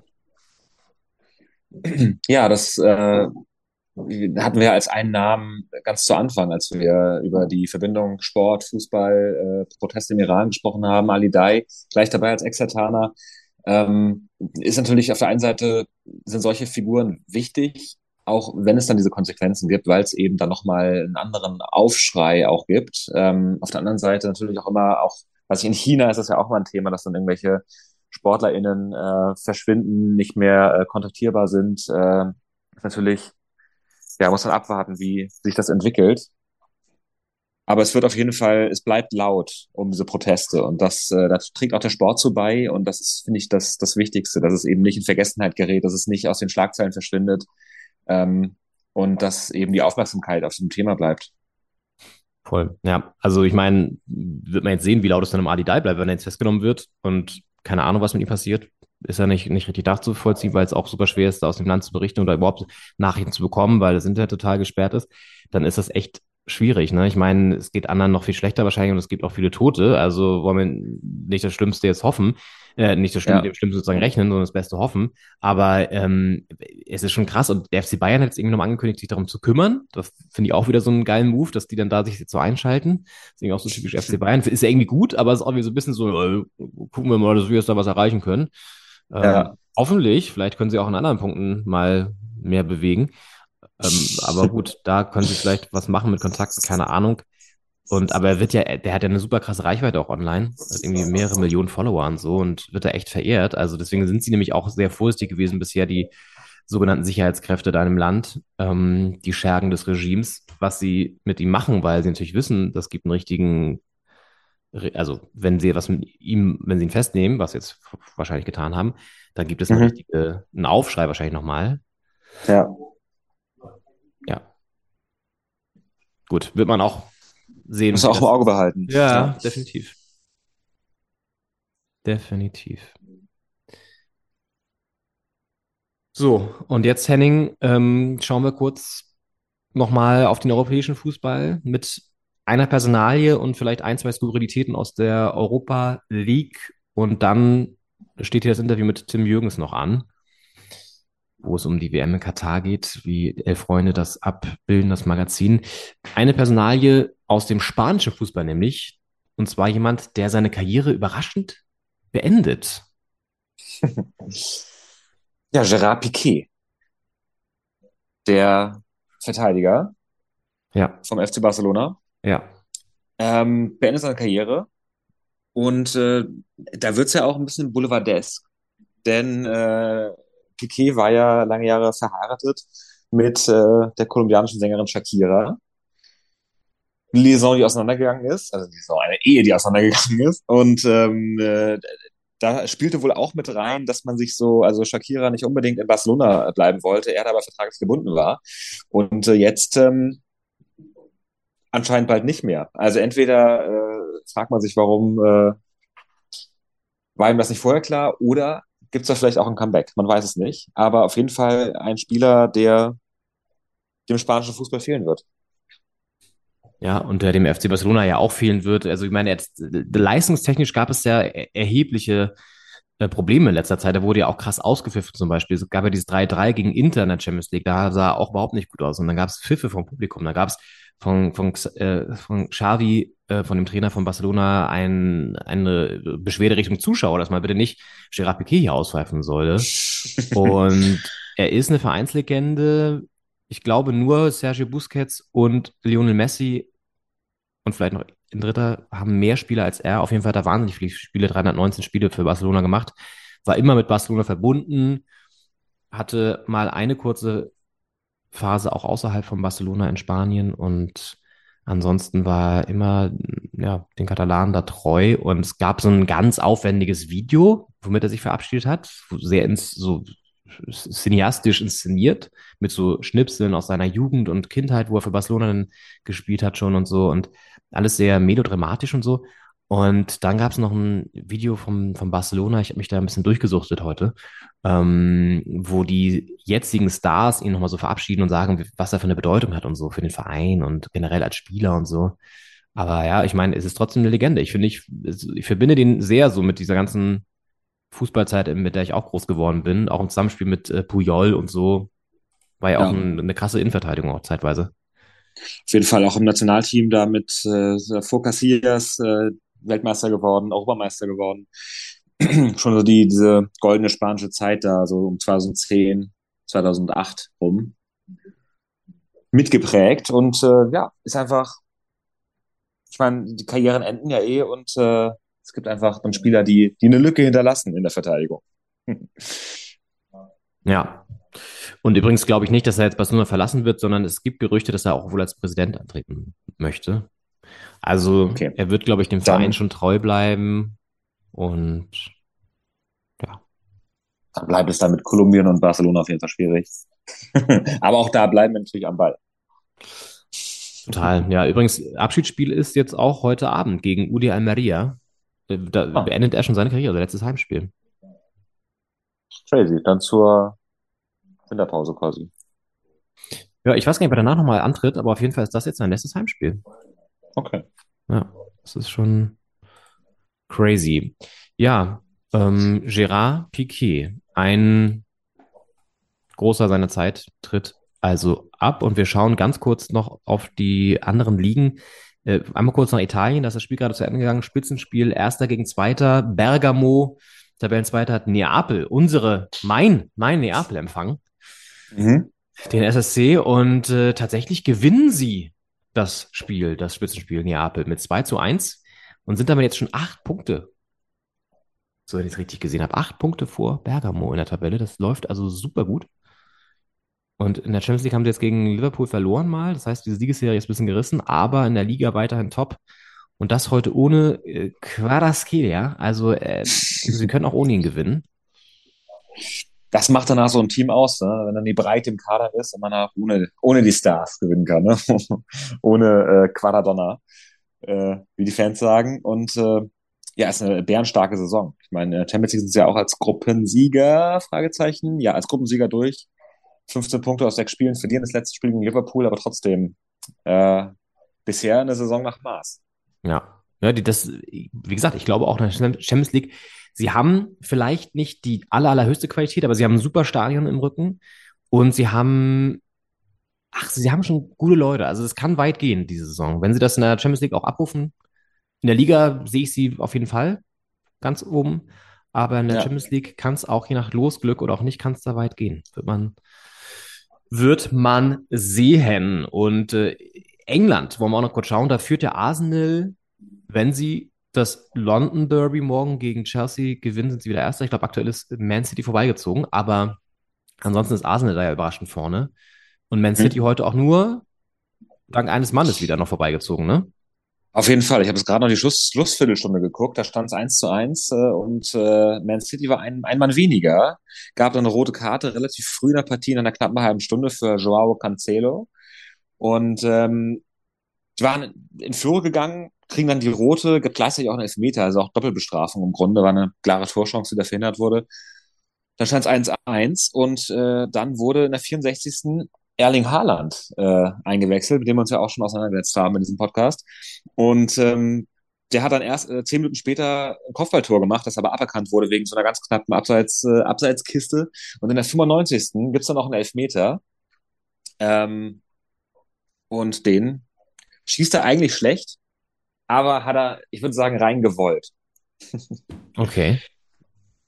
Schwach geschossen, Keeper ist dran, aber geht halt trotzdem rein, ist dann der Held, äh, 95. Und wahnsinnige Freude. Also auch Pep Guardiola richtig äh, ausgerastet vor Freude und äh, ist auch so eine süße Szene nach Schlusspfiff. Ist Erling Haaland dann zu Pep gegangen und haben sich richtig äh, umarmt und gefreut. Also ich glaube, der, also der, der ist da, glaube ich, richtig angekommen. Ich meine, das ist doch der Verein seines, seines Vaters, der Ex-Verein. Und ähm, der, der fühlt sich da, glaube ich, richtig wohl. Und ich meine, in der Premier League jetzt mit dem Treffer heute 18 Tore in 12 Spielen. Das ist schon wirklich Wahnsinn. Als Quote. Anderthalb Tore pro Spiel. Ja, das ist Wahnsinn. Hast du gerade gesagt, süß, äh, die Szene als süß beschrieben zwischen ihm und Pep Guardiola? Das war eine süße Szene. Ich fand das süß. Die haben sich richtig gefreut und man könnte ja denken, komm, hast du halt gewonnen heute. Es ist ein, Arbeits es ist ein Arbeitstag nach Feierabend, einfach Handshake und gut ist. Die haben sich richtig gefreut. Toll, toll. Okay, ja, äh, wer nochmal wissen möchte, wie das alles hier, warum Erling Haaland so abgeht, was da, welche Gründe da eine Rolle spielen unter anderem, da soll sich mal die Folge 109 hier angehören. Da haben wir nämlich mit äh, Joachim Barzen gesprochen, der äh, Journalist ist für die Verdensgang aus Norwegen ähm, und ein Haaland-Experte sozusagen ist, weil er ihn seit klein auf begleitet. Und da kann er mal da nachhören in Folge 109 von Doppelspitze, wie das alles so passiert ist mit diesem norwegischen Ausnahmetalent. So, bevor wir auf das Interview hier schwenken, vielleicht noch einen ganz kleinen Blick in die Europa League, in eine Gruppe. Wir wollen gar nicht euch zu sehr mit der ganzen Champions League und Europa League weiterkommen, Ergebnissen langweilen. Das wisst ihr wahrscheinlich auch schon selber. Aber eine Gruppe, da wollen wir noch mal kurz reinschauen. Und zwar ist das in der Europa League die Gruppe, ich glaube E oder F. Es ist F, Gruppe F. Es ist Gruppe F wie Feyenoord, Rotterdam, die da am Ende nach sechs Spielen auf Platz 1 stehen. Und ähm, ja, das bemerkenswert in dieser Gruppe ist eigentlich die Punktzahl am Ende der vier Mannschaften. Ja. Die haben nämlich alle vier, acht Punkte jeweils. Ja, das ist, das ist schon crazy. Ja, das heißt auch Sturm Graz als letzter scheidet mit acht Punkten aus, hat damit genauso viele Punkte wie der Tabellenerste, Feyenoord. Und ähm, das ist wirklich tricky, weil bei Punktgleichheit, ich habe es mir noch gerade noch mal reingezogen, entscheiden zunächst mal entscheidet der direkte Vergleich, dann die Auswärtstorregel bei direkten Vergleich, also sollte sozusagen der direkte Vergleich nicht ausreichen, um die Tabelle zu separieren, wird nochmal sich die Auswärtstore angeschaut, die bei diesem direkten Vergleich gefallen sind. Und erst dann geht's auf die Tordifferenz als dritten Step. So, und da wurde ein bisschen gerechnet. Und dann kam am Ende raus, Feyenoord gewinnt diese Gruppe und zieht als Gruppensieger weiter. Auf jeden Fall. Und es gibt äh, nur zwei Gruppen, in denen äh, man mit acht Punkten nicht Dritter geworden wäre. Also in denen der dritte Platz mehr als acht Punkte hat. Und äh, das ist halt auch immer so ein bisschen, man kann sagen, es ist ein bisschen ungerecht, aber ansonsten, du, du musst halt auch die Ergebnisse liefern gegen die Mannschaften. Und äh, letztlich, mein Lazio Rom, äh, ja, geht auch ein bisschen unter die Räder, wird nur Dritter, fliegt raus und äh, der FC mit Jylland aus Dänemark äh, kommt weiter. Also auch zwei spannende äh, Vereine, vielleicht, die da weitergekommen sind, Feyenoord und mit Jylland. Wahnsinn, Das sind ja. die, die Kleinen auch, ne? Und ja, ist auf jeden Fall interessant. Union, also die Köpenicker sind ja als Zweiter weitergekommen und denen droht jetzt ein Hammer los. Da könnte zum Beispiel der FC Barcelona in die alte Försterei reisen. Das wäre mal was, ne? Ich meine, wir haben ja schon die Hertha-Historie angesprochen. Da gab es das Nebelspiel damals, ich glaube 99, äh, gegen den FC Barcelona, Ja, wo wirklich das Olympiastadion da bei, bei, der, beim Ausführen der Ecke du die Fahne nicht gesehen hast. ja. Und ähm, ja, vielleicht äh, gibt es jetzt in Köpenick auch mal einen, einen Barca-Besuch. Ja. Oder ja. Kann uns völlig Schnuppe sein. Stulle kann uns das sein. Und Tickets kriegst du eh keine. Sehen will man es auch nicht. Eben, eben, eben, eben. Aber Union Berlin jetzt mit dem dritten 1 zu 0 in Folge da, glaube ich, äh, oder vierten sogar, ähm, retten sie sich wirklich nach einem, nach einer ja, gebrauchten ersten äh, zwei Spielen, retten sich dann auf Platz zwei in der Gruppe. Ist auch bemerkenswert. Und mit nur zwei, also vier zu zwei Tore aus sechs Spielen. Das Ich glaube ist, wirklich, dass die, dass die Ergebnisse immer fast 1-0 dann waren oder so. Das ist einfach so super strange auf jeden Fall. ja, die haben sechs Tore in sechs Spielen. Also es war irgendwie immer 1-0, glaube ich. Auch die Niederlagen. Das ist lustig. Ja. Naja. Minimalismus. in Ja, Köpenick. Minimalismus da in Köpenick. Spielen ja morgen noch gegen äh, Leverkusen, glaube ich. Und ja, gerade parallel spielt Bremen gegen Schalke. Da steht es 2-1. Füllkrug musste übrigens verletzt raus. Vorsichtsmaßnahme wahrscheinlich. Leicht angeschlagen. Zweite Tor Mhm. kam von Duxi. Und jetzt ist es auch vorbei. Bremen gewinnt das nächste Flutlichtspiel mit 2 zu 1, ist damit auf Platz 7 der Tabelle vorgerückt. Und ja, wir schauen jetzt thematisch ganz woanders hin. Es geht jetzt um die WM in Katar. Interview mit Tim Jürgens, dem stellvertretenden Chefredakteur des Elf-Freunde-Magazins. Ich habe ihn in Berlin gesprochen vor gut anderthalb Wochen. Ist wirklich schön geworden und sehr hörenswert. Dabei wünschen wir euch jetzt ganz viel Spaß. Verlinken natürlich auch nochmal auf Elf Freunde und all die anderen Sachen findet ihr in den Show Notes. Bei Henning geht auch so langsam hinten im Hintergrund die Party los da in Paris. Äh, deswegen werden wir jetzt hier die Folge auch elegant ausklingen lassen. Und äh, wo, geht's heute nochmal irgendwo los? Geht's nochmal in, weiß ich nicht, wo ist so das Partyviertel in, in Paris? Ich weiß es gar nicht. Wo feiert man denn so? Ja, also ich glaube, so 10.11. ist so das Partyviertel, aber heute geht's in den 20. Ich bin sehr gespannt. Da war ich, glaube ich, bisher noch gar nicht. Ähm, klingt auch nicht so zentral, aber ich bin sehr gespannt, äh, wie es da so wird. Ich lasse mich da an die Hand nehmen. Hier von den, von den Ureinwohnern Paris. Und ähm, mal gucken, wo die Nacht einen hintreibt, wo die Seine einen hintreibt. Ja. Nicht, dass ihr da in die Katakomben ab hinabsteigt, da wo die ganzen Gerippe liegen. Ne? Also ich habe gehört, da wurde während der Halloween-Nacht wurde da eingebrochen, illegal und Partys veranstaltet und so. Nicht, dass ihr Ah. das auch macht, ne? Das kann ich mir nicht vorstellen. Sehr gut. Ja, auf jeden Fall viel Spaß noch dabei und äh, grüß mir ähm, die, die Seine, grüß mir Paris. Nimm Baguette mit bitte für mich, ein schönes. Und bereiche mir das bitte noch backfrisch, dann vielleicht ja am Dienstag, wenn wir uns die Stuttgart, das Stuttgart-Match anschauen, Hertha in Stuttgart. Ja. Ähm, wahrscheinlich werden wir aber erst dann am nächsten Wochenende die nächste Folge hier raushauen, Doppelspitze. Das war Folge 113. Jetzt das Interview mit Tim Jürgens. Lasst uns gerne ein Abo da bei Spotify und eine Bewertung. Und dann hören wir uns nächste Woche wieder. Genau, kommt gut in die Woche. Viel Spaß im Interview und äh, bis bald. Bonsoir. Au revoir. Ciao. Ciao. Mein Name ist Tim Jürgens, ich bin stellvertretender Chefredakteur von Elf Freunde. Und wir treffen uns hier, ja, wie viele Wochen sind es eigentlich noch? So knapp, äh, lass mich mal überschlagen, drei Wochen noch, vier Wochen bis zur WM. Also am 20. November ist ja das Auftaktspiel. Wir haben heute Ende Oktober. Ähm, das heißt, es rückt immer näher.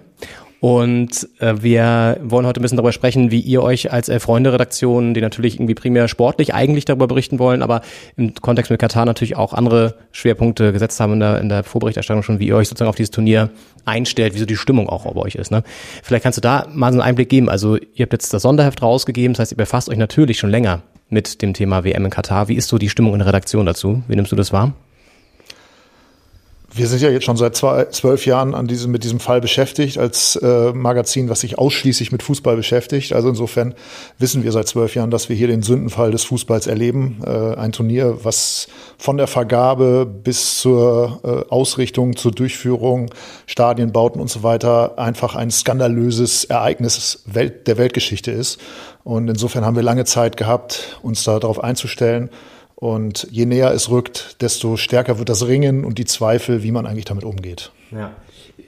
Merkst du es auch wirklich sozusagen in Diskussionen oder so im Redaktionsalltag, ohne jetzt irgendwie ins Detail zu gehen, aber so, dass es wirklich auch ja, unterschiedliche Auffassungen teilweise gibt, wie man das Turnier irgendwie bewertet oder so, wie man auch Lust hat oder so, dass äh, sich aufs Turnier freut vielleicht oder auch eben nicht?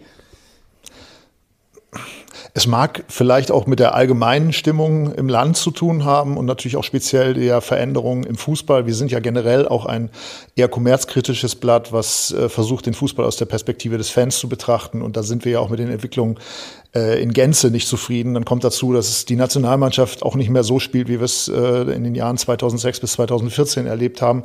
Das alles trägt natürlich nicht gerade dazu bei, dass man besonders positiv darauf schaut. Und dann kommt natürlich dieses äh, Turnier, Stichwort äh, Sündenfall des Fußballs, äh, jetzt dazu, was, was natürlich äh, äh, glaube ich, für jeden, für uns eine, eine großes, äh, großes Problem mit sich führt. Und wir haben hier auch in der Redaktion wirklich gerungen, mhm. wie wir damit umgehen. Und wir haben auch wirklich aktiv diskutiert, wollen wir das vielleicht einfach boykottieren, unter den Tisch fallen lassen. Sind aber zu dem Ergebnis gekommen, wir sind ein Fußballmagazin, wir können es nicht unter den Tisch fallen lassen. Und wir sehen uns ja letztendlich auch als Chronisten der Fußballgeschichte. Und da ist es letztendlich unser Job, das zu begleiten. Und äh, wir tun das ja schon seit Jahren mit einer sehr kritischen Ausgabe mit der Titelgeschichte zum Thema äh, die Akte Katar, also wo wir wirklich nochmal in Gänze dargestellt haben, was alles skandalös ist an dem Turnier. Das ist vor über zwei Jahren oder vor anderthalb Jahren erschienen. Ähm, jetzt haben wir eine Fußball-WM-Ausgabe äh, gemacht äh, mit dem Titel äh, ähm, The Dark Side of Football, also wo wir auch ganz klar sagen, das hier ist eine Zäsur in der Geschichte des Fußballs über die wir uns alle Gedanken machen müssen. Äh, so kann es nicht weitergehen. Auch die FIFA muss darauf hingewiesen werden, dass sie nicht mehr so weitermachen kann, wie das über viele, viele Jahre, um nicht zu sagen Jahrzehnte passiert ist. Und ähm, ja, und natürlich gibt es in der Redaktion Leute, die auch sagen, sie möchten eigentlich am liebsten diese Spiele nicht angucken. Ja.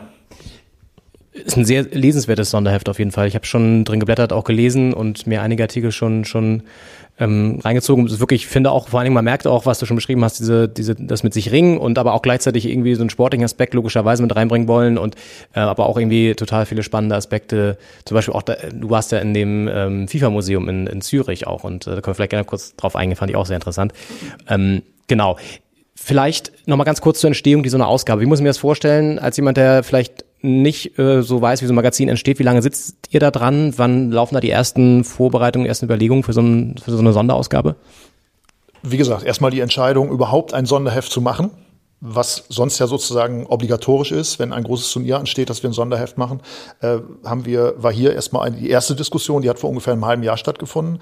Und dann haben wir gesagt, okay, wir machen kein klassisches Sonderheft nur mit Kadern und ach, das geht bei England ab oder was gerade bei Spanien oder so oder wer ist, welche Personalie ist bei, bei, bei Marokko interessant, sondern wir haben gesagt, Wir machen ein Magazin, was wirklich nochmal in ganz vielen Aspekten die Entstehungsgeschichte dieses Turniers, die Begleiterscheinungen äh, bei der FIFA und so weiter beleuchtet.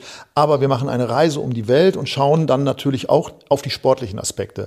Versuchen aber immer wieder so einen Querverweis auch zum, zur Sicht in anderen Ländern auf das Turnier zu finden, um auch ähm, darzustellen, dass es vielleicht auch in anderen Ländern anders gesehen wird um einfach äh, ja letztendlich auch da wieder unserer Chronistenpflicht äh, gerecht zu werden oder journalistischen Pflicht, äh, das so zu begleiten, dass wir eben nicht nur eurozentristisch oder deutsch auf das Turnier gucken, sondern eben einfach global.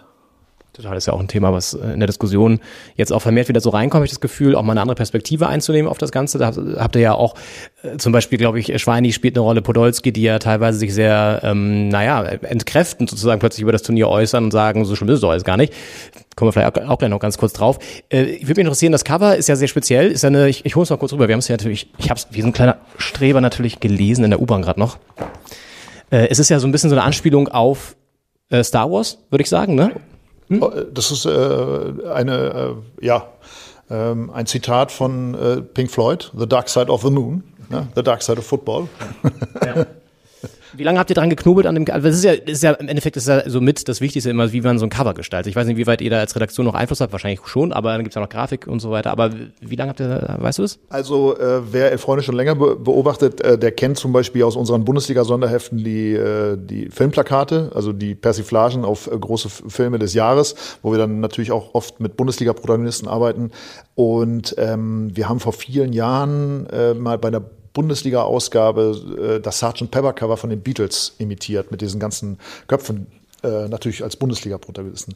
Und Pink Floyd, Dark Side of the Moon ist natürlich auch ein ikonografisches äh, Cover der Fu Musikgeschichte, gar keine Frage.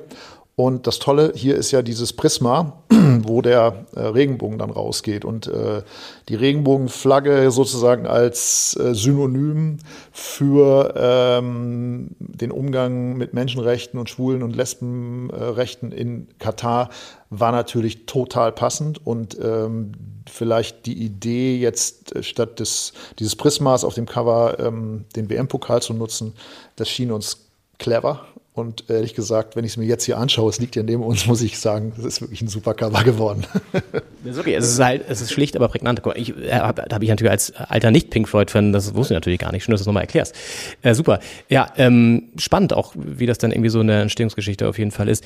Du hast ja auch einen Artikel geschrieben, habe ich gerade eben schon kurz angeteasert. Du warst in Zürich beim FIFA-Museum, wo sich so ein bisschen auch nochmal viele, ich sag mal, ja, FIFA ähm, Probleme zeigen, die einfach schon seit Jahren, wahrscheinlich seit Jahrzehnten oder so schief laufen, nämlich auch vor allen Dingen so, so ein Prunk und Protz. Also hast du noch die Zahl im Kopf, wie teuer das Museum war? Weißt du es noch? Also sonst kann ich es auch sagen. Eintritt? Nicht der Eintritt, aber auch sozusagen die Kosten für dieses Museum. Das war ja auch, ich glaube, eine halbe Milliarde, ne? Also 500 Millionen.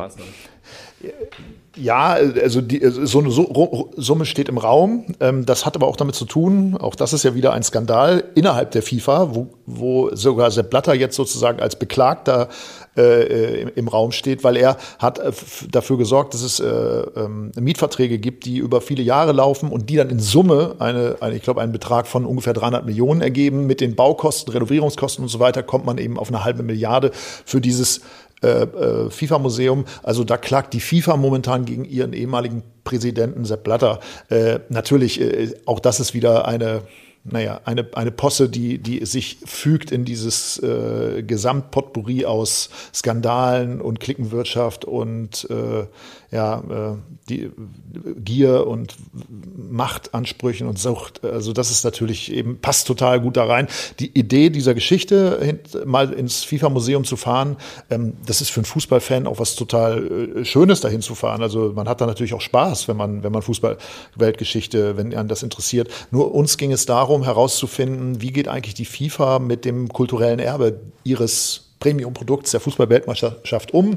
Gibt es vielleicht sogar schon sozusagen äh, etwas, was man entdecken kann, was dahin deutet, dass man vielleicht jetzt auch dieses Turnier in Russland vor vier Jahren, was ja jetzt auch im, im Zeichen des, des Krieges in der Ukraine vielleicht in einem etwas anderen Licht erscheint, ähm, äh, ja, irgendwie, dass auch das da berücksichtigt ist? Oder kann man schon sehen, ja, in Katar sind man ist man vielleicht auch mit bestimmten Sachen, weil ich bin mir relativ sicher, dass die FIFA nicht zufrieden damit sein beurteilen kann, wie sich das momentan alles gestaltet und wie das wahrgenommen wird, was sie da äh, gemacht hat und dass da schon ein naja, dass man, dass es auch für die, für die FIFA eine Zäsur ist, ob das erkennbar ist in, in dem äh, Museum.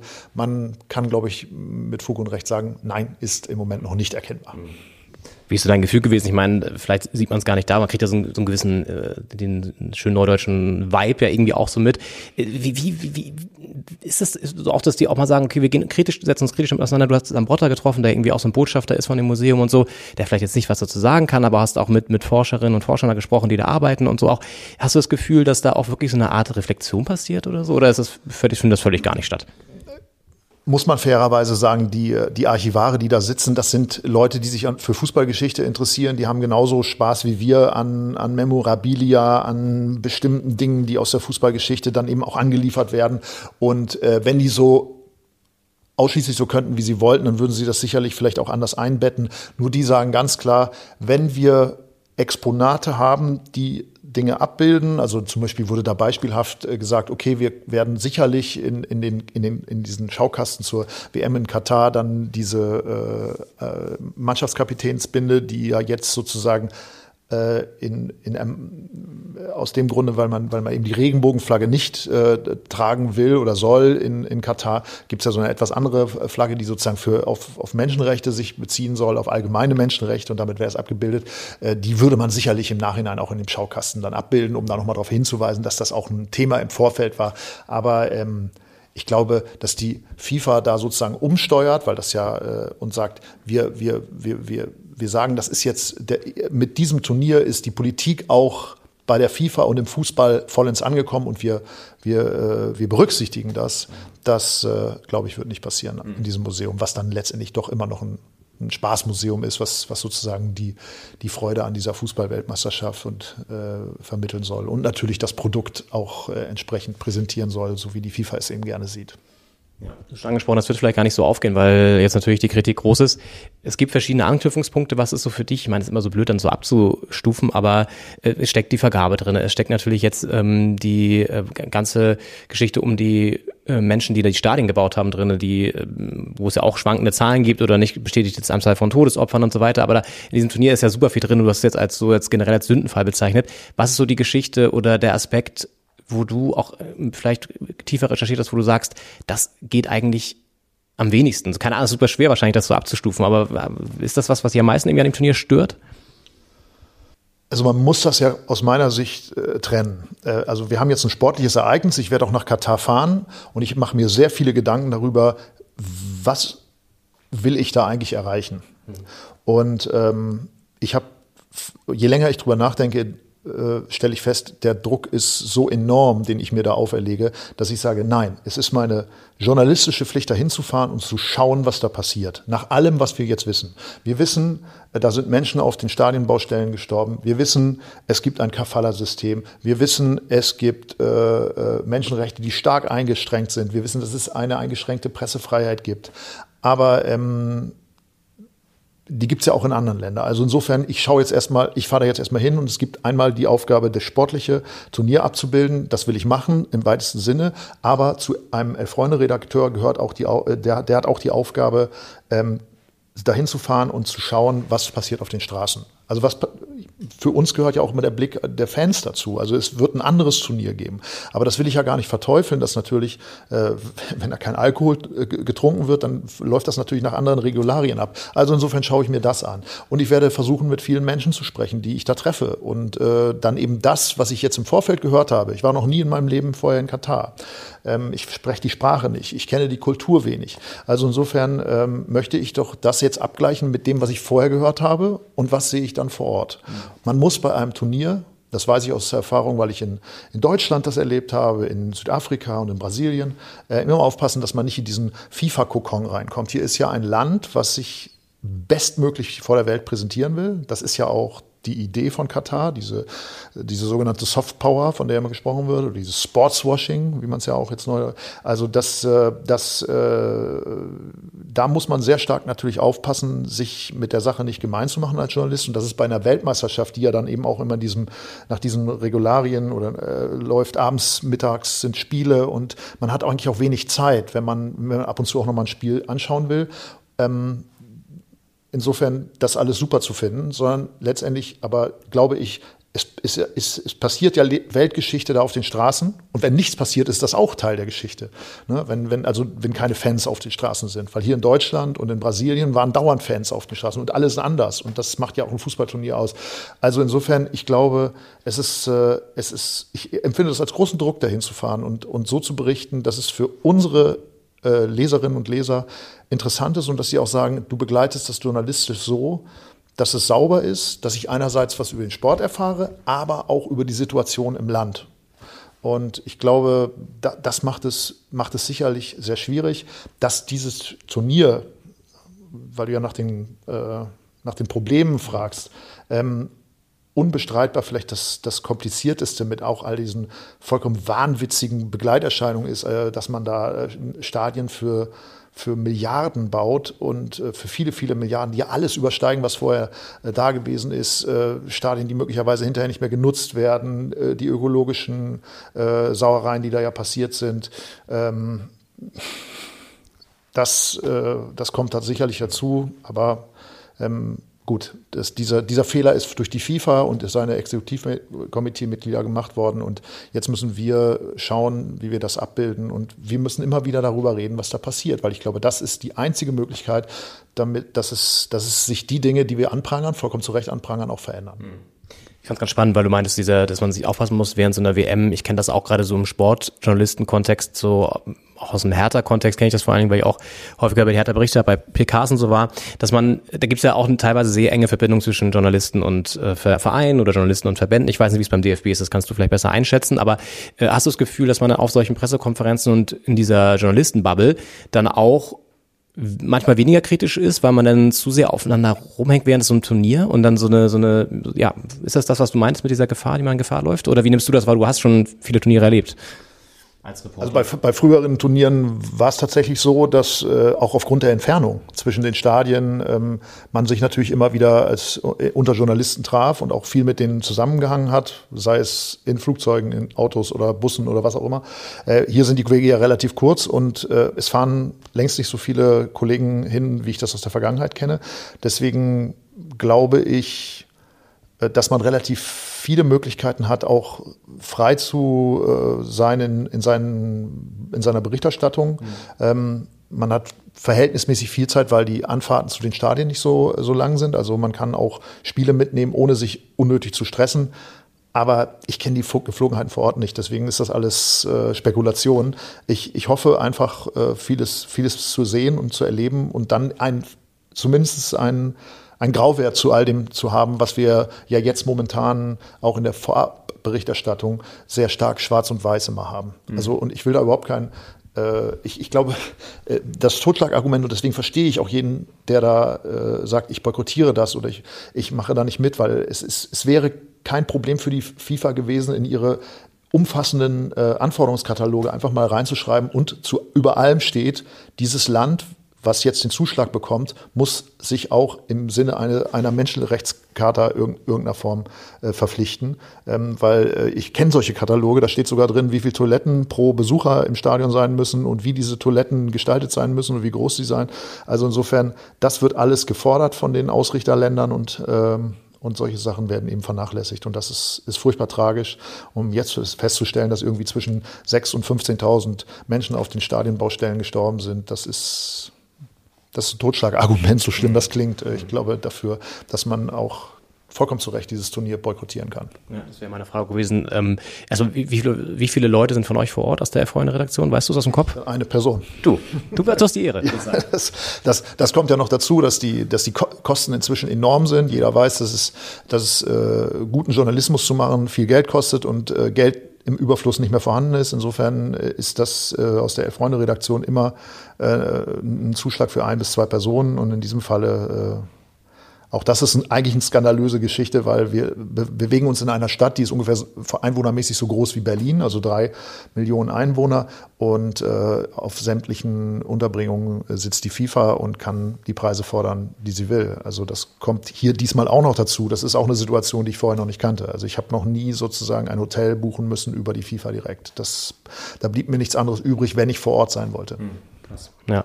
Und ihr beschreibt ja auch in der Sonderausgabe, dass manche von euch aus der Redaktion es gar nicht schauen werden, ne? Also beziehungsweise sich sagen, okay, bewusst auch mit anderen Themen beschäftigen während des Turniers und so. Das heißt, es gibt auch ähm, Leute, die bei euch sagen, nee, habe ich echt gar keinen Bock drauf irgendwie. Habe ich anfänglich schon gesagt. Also ich, äh, ähm, wir haben gerungen und es waren, gab auch Leute, die, die ganz klares Votum dafür ausgesprochen haben, lass es uns vergessen, lass uns eine Alternativveranstaltung machen. Es gibt ja jetzt auch, habe ich gehört, äh, Kneipen, die also während der WM bewusst andere fußballerisch ausgerichtete Veranstaltungen machen wollen, ob das alte Spiele zeigen ist oder, weiß ich nicht, Kneipenquizze zum Thema Fußball oder was auch immer. Ähm, das finde ich vollkommen legitim und äh, insofern auch das ist ja interessant. Also auch das ist ja etwas, was wir dann in der Retrospektive als, als Chronisten dieser Weltmeisterschaft dann eben auch mitbekommen werden und über das wir dann in Zukunft sprechen können. Weil wir sammeln hier ja auch Wissen an. Wenn ich nach Katar fahre, kann ich in zehn Jahren mit dir darüber widersprechen und dann kann ich dir sagen, ähm, aus meiner Sicht ist das in der Phalanx der Turniere, Deutschland, äh, Südafrika, Brasilien, Russland, ist das eben nochmal ein ganz besonderes Turnier gewesen. Nicht nur aufgrund dieser Begleiterscheinungen, sondern eben auch aus Gründen, die da passiert sind. Ne? Ja. Russland fährt es ja schon häufiger auch und ähm, es gibt ja auch, also ihr habt glaube ich sogar in, in dem Sonderheft auch nochmal eine Geschichte darüber Newcastle und äh, den Einstieg der Saudis da und so und wie das, wie das da von den Fans so gefeiert wird und dann von den anderen Fans ähm, begleitet wird da in der Premier League. Das heißt, es gibt ja auch andere Länder, die, du hast es auch schon gesagt, die irgendwie menschenrechtlich zweifelhafte Bedingungen haben. Russland ist jetzt natürlich jetzt nochmal ein ganz anderes Licht, aber WM 2018, ich war damals selber auch vor Ort in äh, Kaliningrad, äh, Nigeria gegen Kroatien, legendäres Vorrundspiel, immer in den späteren Finalisten gesehen. Aber ähm, auch da, wir haben dann vorher mit äh, Vladimir Kamina gesprochen, das alles ein bisschen auch mal die russische, äh, also auch wirklich kritische Fragen aufgeworfen, ne? weil der auch da schon Menschenrechte natürlich in Russland nicht so viel wert waren und jetzt noch viel weniger. Habt ihr euch damals auch so große Gedanken gemacht oder sagst du auch, hm, das war noch eine andere Situation, da haben wir ehrlich gesagt auch gesagt, oder das war einfach nicht so präsent vielleicht auch? Konkret Russland? Ja. Also über die Menschenrechtssituation in Russland haben wir definitiv nicht ansatzweise so viel gesprochen wie jetzt in Katar. Das äh, ist unbestreitbar. Ich erinnere mich aber, dass wir eigentlich seit 2010 im Vorfeld immer sehr kritisch auf die, auf die Begleitumstände der Turniere geschaut haben. Also ich kann mich erinnern 2010, dass ich vor dem Turnier noch einen ausführlichen Artikel im Spiegel las, wo der Autor äh, schrieb, äh, also wer da nicht hin muss, der sollte lieber zu Hause bleiben, weil das ist so derartig gefährlich und da sterben jedes Tag 100.000 Menschen äh, durch, durch äh, irgendwelche Shootouts in den, in, den, in den Townships und so weiter. Äh, 2014 hat man natürlich über diese Stadienbauten im Dschungel in Manaus gesprochen und die, den ökologischen Wahnsinn. Ich glaube, das war damals auch ein sehr, sehr teures Turnier. Da hat man auch viel über das Geld schon gesprochen, was ja heute vollkommen aus, aus, aus, aus, aus den Angeln geraten ist durch diese immensen Summen, die da in Katar verballert worden sind. Ähm, ich glaube, äh, das sind ja alles Turniere, die auch ein Stück weit in Schwellenländern stattfinden, weil sich die Industrienationen äh, ja kaum noch äh, dazu bereit erklären können, die Turniere veranstalten zu wollen, weil, weil letztendlich auch das der Bevölkerung nicht mehr zu vermitteln ist. Ähm, deswegen gehen natürlich auch die großen Sportverbände immer mehr in, in diese Bereiche. Äh, und äh, machen das, äh, stellen das dann immer der Welt gegenüber so unter dem Deckelmännchen da. Ja, der Fußball muss ja sozusagen auch die Welt urbar machen und so. Aber ähm, ich glaube, am Ende des Tages geht es auch darum, dass, dass da das Geld noch abzuholen ist, was man eben in Ländern wie äh, in, in, in, mitteleuropäischen Ländern äh, nicht mehr bekommt. Und ähm, ich glaube, diese Diskussion wird noch weitergehen. Also dieses Turnier wird dann irgendwann vorbei sein. Man wird darüber nachdenken, soll man sowas in, in Zukunft nochmal in so einen Zwergstaat vergeben? Und ich glaube, da wird eine klare der, der dazu noch eben sozusagen eine ganz spezielle Einstellung gegenüber Menschenrechten hat. Ähm, ich glaube, da wird eine klare Antwort Wort sein, nein, das wird nicht nochmal vorkommen, da bin ich mir relativ sicher. Aber in vier Jahren werden wir wieder eine Diskussion haben und da werden äh, die Leute auch sagen, ja, okay, es findet ein Turnier in den USA statt, aber es findet ja auch in Mexiko statt. Auch da wird es sicherlich wieder Dinge geben, über die man sprechen kann, weil auch da geht es um Korruption, da geht es um Arbeitsbedingungen und so weiter und so fort. Da sind wir viel, bei vielen Dingen, die wir jetzt auch schon diskutieren. Ich, damit will ich aber nichts entschuldigen, was jetzt in Katar äh, äh, passiert und was vollkommen zu Recht in jedem Gespräch über dieses Turnier auch äh, angesprochen werden muss. In der Hoffnung, weil die habe ich dann tatsächlich wirklich, ähm, dass sich doch ein bisschen was verändert, weil auch das ist ja Teil der Geschichte, dass man sagt, es gibt eingeschränkte Pressefreiheit, aber es gibt auch ein paar Dinge, die hoffnungsvoll stimmen, sagen Experten. Ich gebe da nur wieder, was ich gelesen habe und insofern ähm, ist ja die Hoffnung, ähm, dass sich vielleicht die Dinge, die wir hier immer noch gemeinhin für, für selbstverständlich halten, die wir aber auch erst lernen mussten, ähm, dass die sich da auch in Zukunft äh, entsprechend verändern. Mhm. Also ich, ich bin eigentlich der Überzeugung, ich denke mal über fahre ich jetzt eigentlich nach Berlin 1936? Mhm. Ist für mich eine Frage, die ich mir gestellt habe. Also fahre ich zu einem Turnier, was für vier Wochen ähm, sich äh, von seiner besten Seite zeigt und wo hinterher sozusagen die Hand, harte Hand wieder regiert. Und ähm, nach allem, was ich gelesen habe, glaube ich, Gott sei Dank, so schlimm ist es nicht. Mhm. Es ist ein Land, was, was die Kritik zumindest wahrnimmt. Ob sie sie akzeptiert, ähm, und daraus seine Schlüsse zieht, das weiß ich nicht.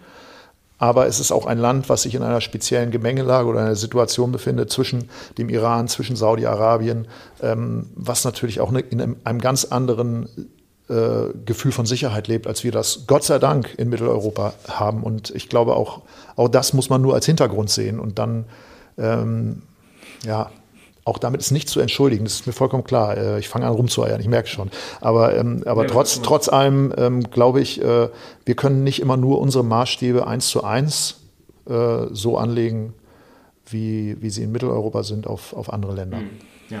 ja, ich habe auch mit äh, Ronny Blaschke gesprochen. Ich weiß nicht, ob du den kennst, äh, auch ein Journalistenkollege, der sich auch sehr viel mit Katar auseinandergesetzt hat und so, der äh, ähnlich auch so ein, so ein Bild entworfen hat, ähm, der auch ganz klar sagt, ne, das ist, äh, alle Kritikpunkte sind völlig berechtigt und so.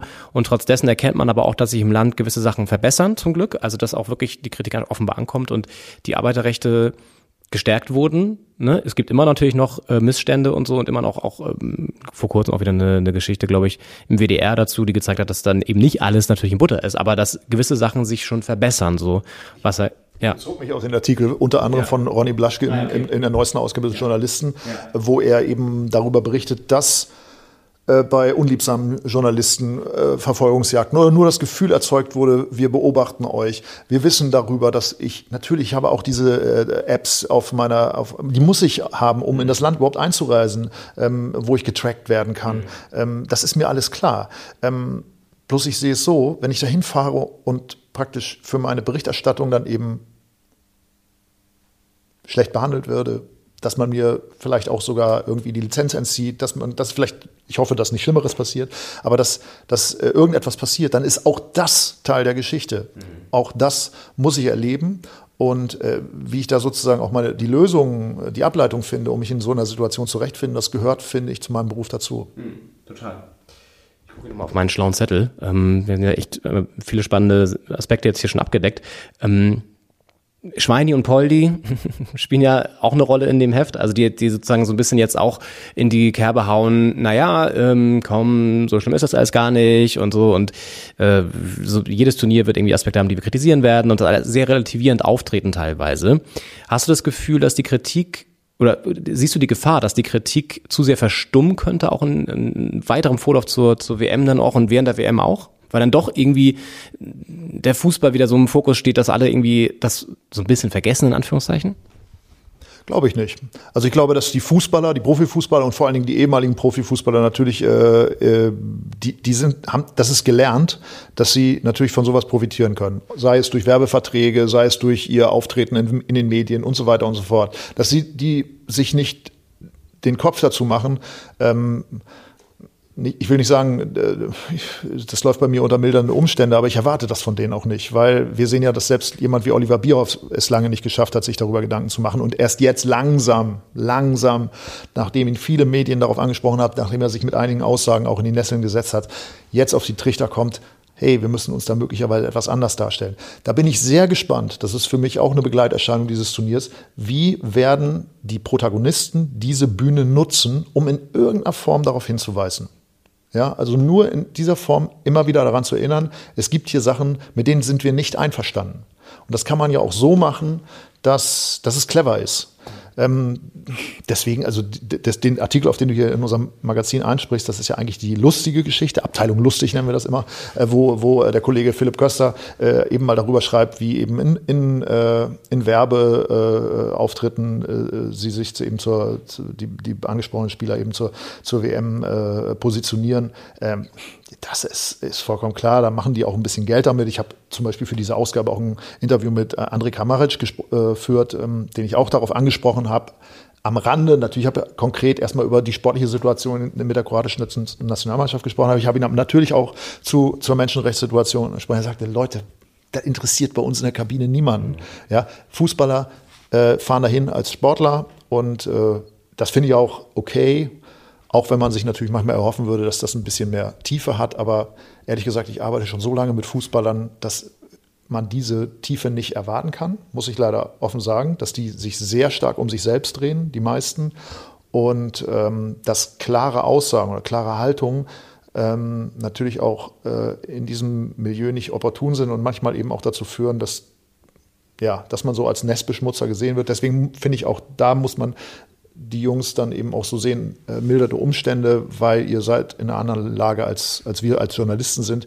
Aber letztendlich ist es unsere Aufgabe als, als Medien, sie immer wieder daran zu erinnern, dass es kein normales Turnier ist. Mhm wäre auch eher die Rolle zum Beispiel vom DFB oder von, naja gut, FIFA kann man es nicht erwarten, aber sozusagen, dass der DFB kritischer damit umgeht und so weiter.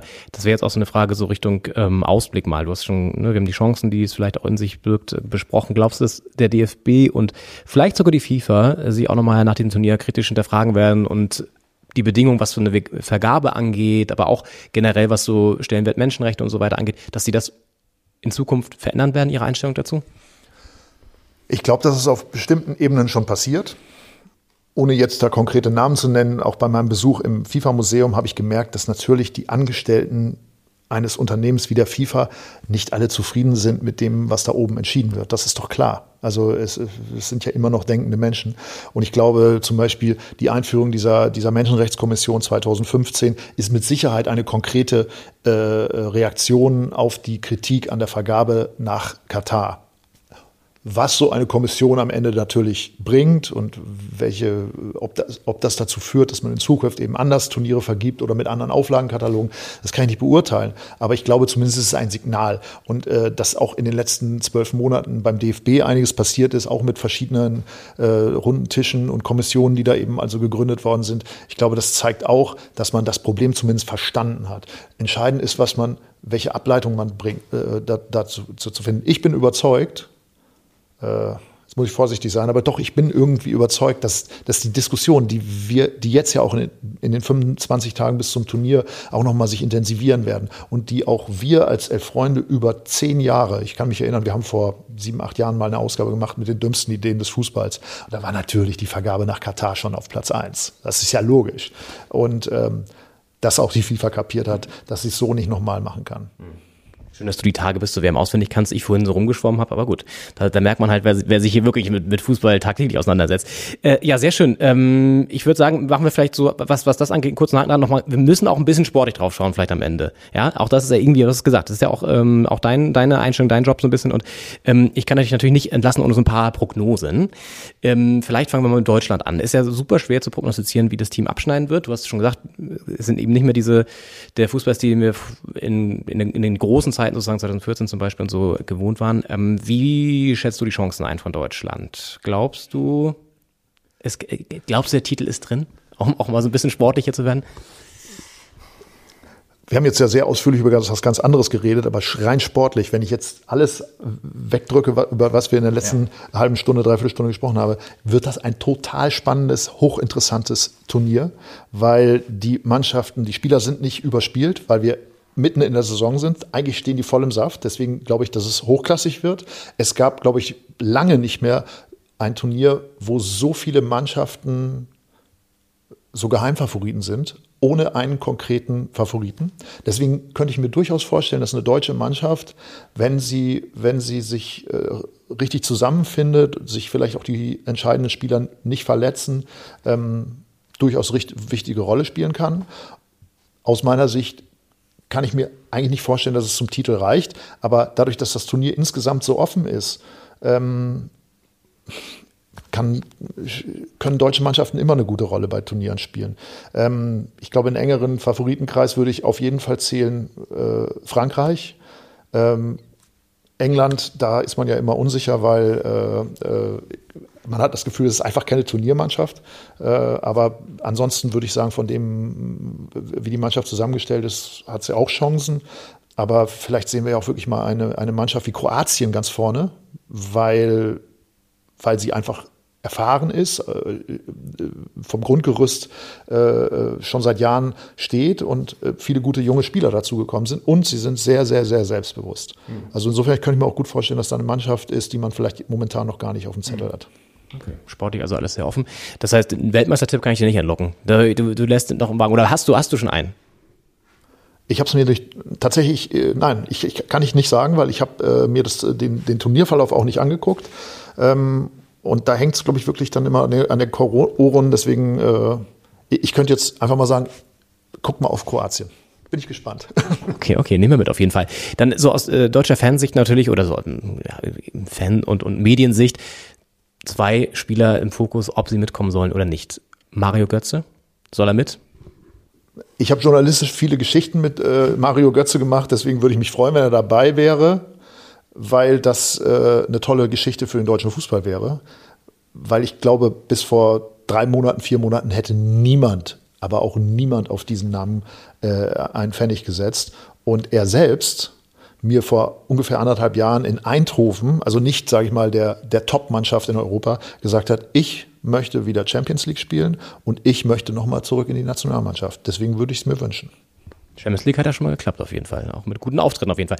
Und dann natürlich noch ein Spieler, das würde ich als HSV-Fan wahrscheinlich nicht so freuen, dass ich jetzt den Namen ins Spiel bringe, aber ähm, Niklas Füllkrug ist natürlich auch immer wieder Jetzt bist du was Slapstick. In der, in der Debatte, ja, klar, dass da der HSV-Fan lacht natürlich äh, läppisch auf, aber wir müssen den Namen kurz diskutieren, weil ne, er ist nun mal schon, wie man sagen würde, gut drauf, er ist on fire, er trifft.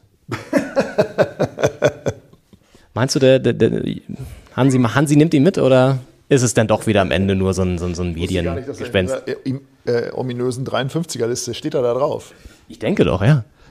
Ja, dann äh, von mir aus gerne. Also ich, ich, ich stehe ja auf diese, diese äh, Fußballatzen, sagt man, glaube ich, im Allgemeinen. Also, wenn der der Matchwinner wäre und Deutschland äh, ins Finale köpft, das wäre natürlich der Hammer. Also gerne, auch eine tolle Geschichte. Die du dann schreiben könntest. Vielen Dank fürs Interview, hat sehr viel Spaß gemacht. Ja, danke dir. Vielen Dank.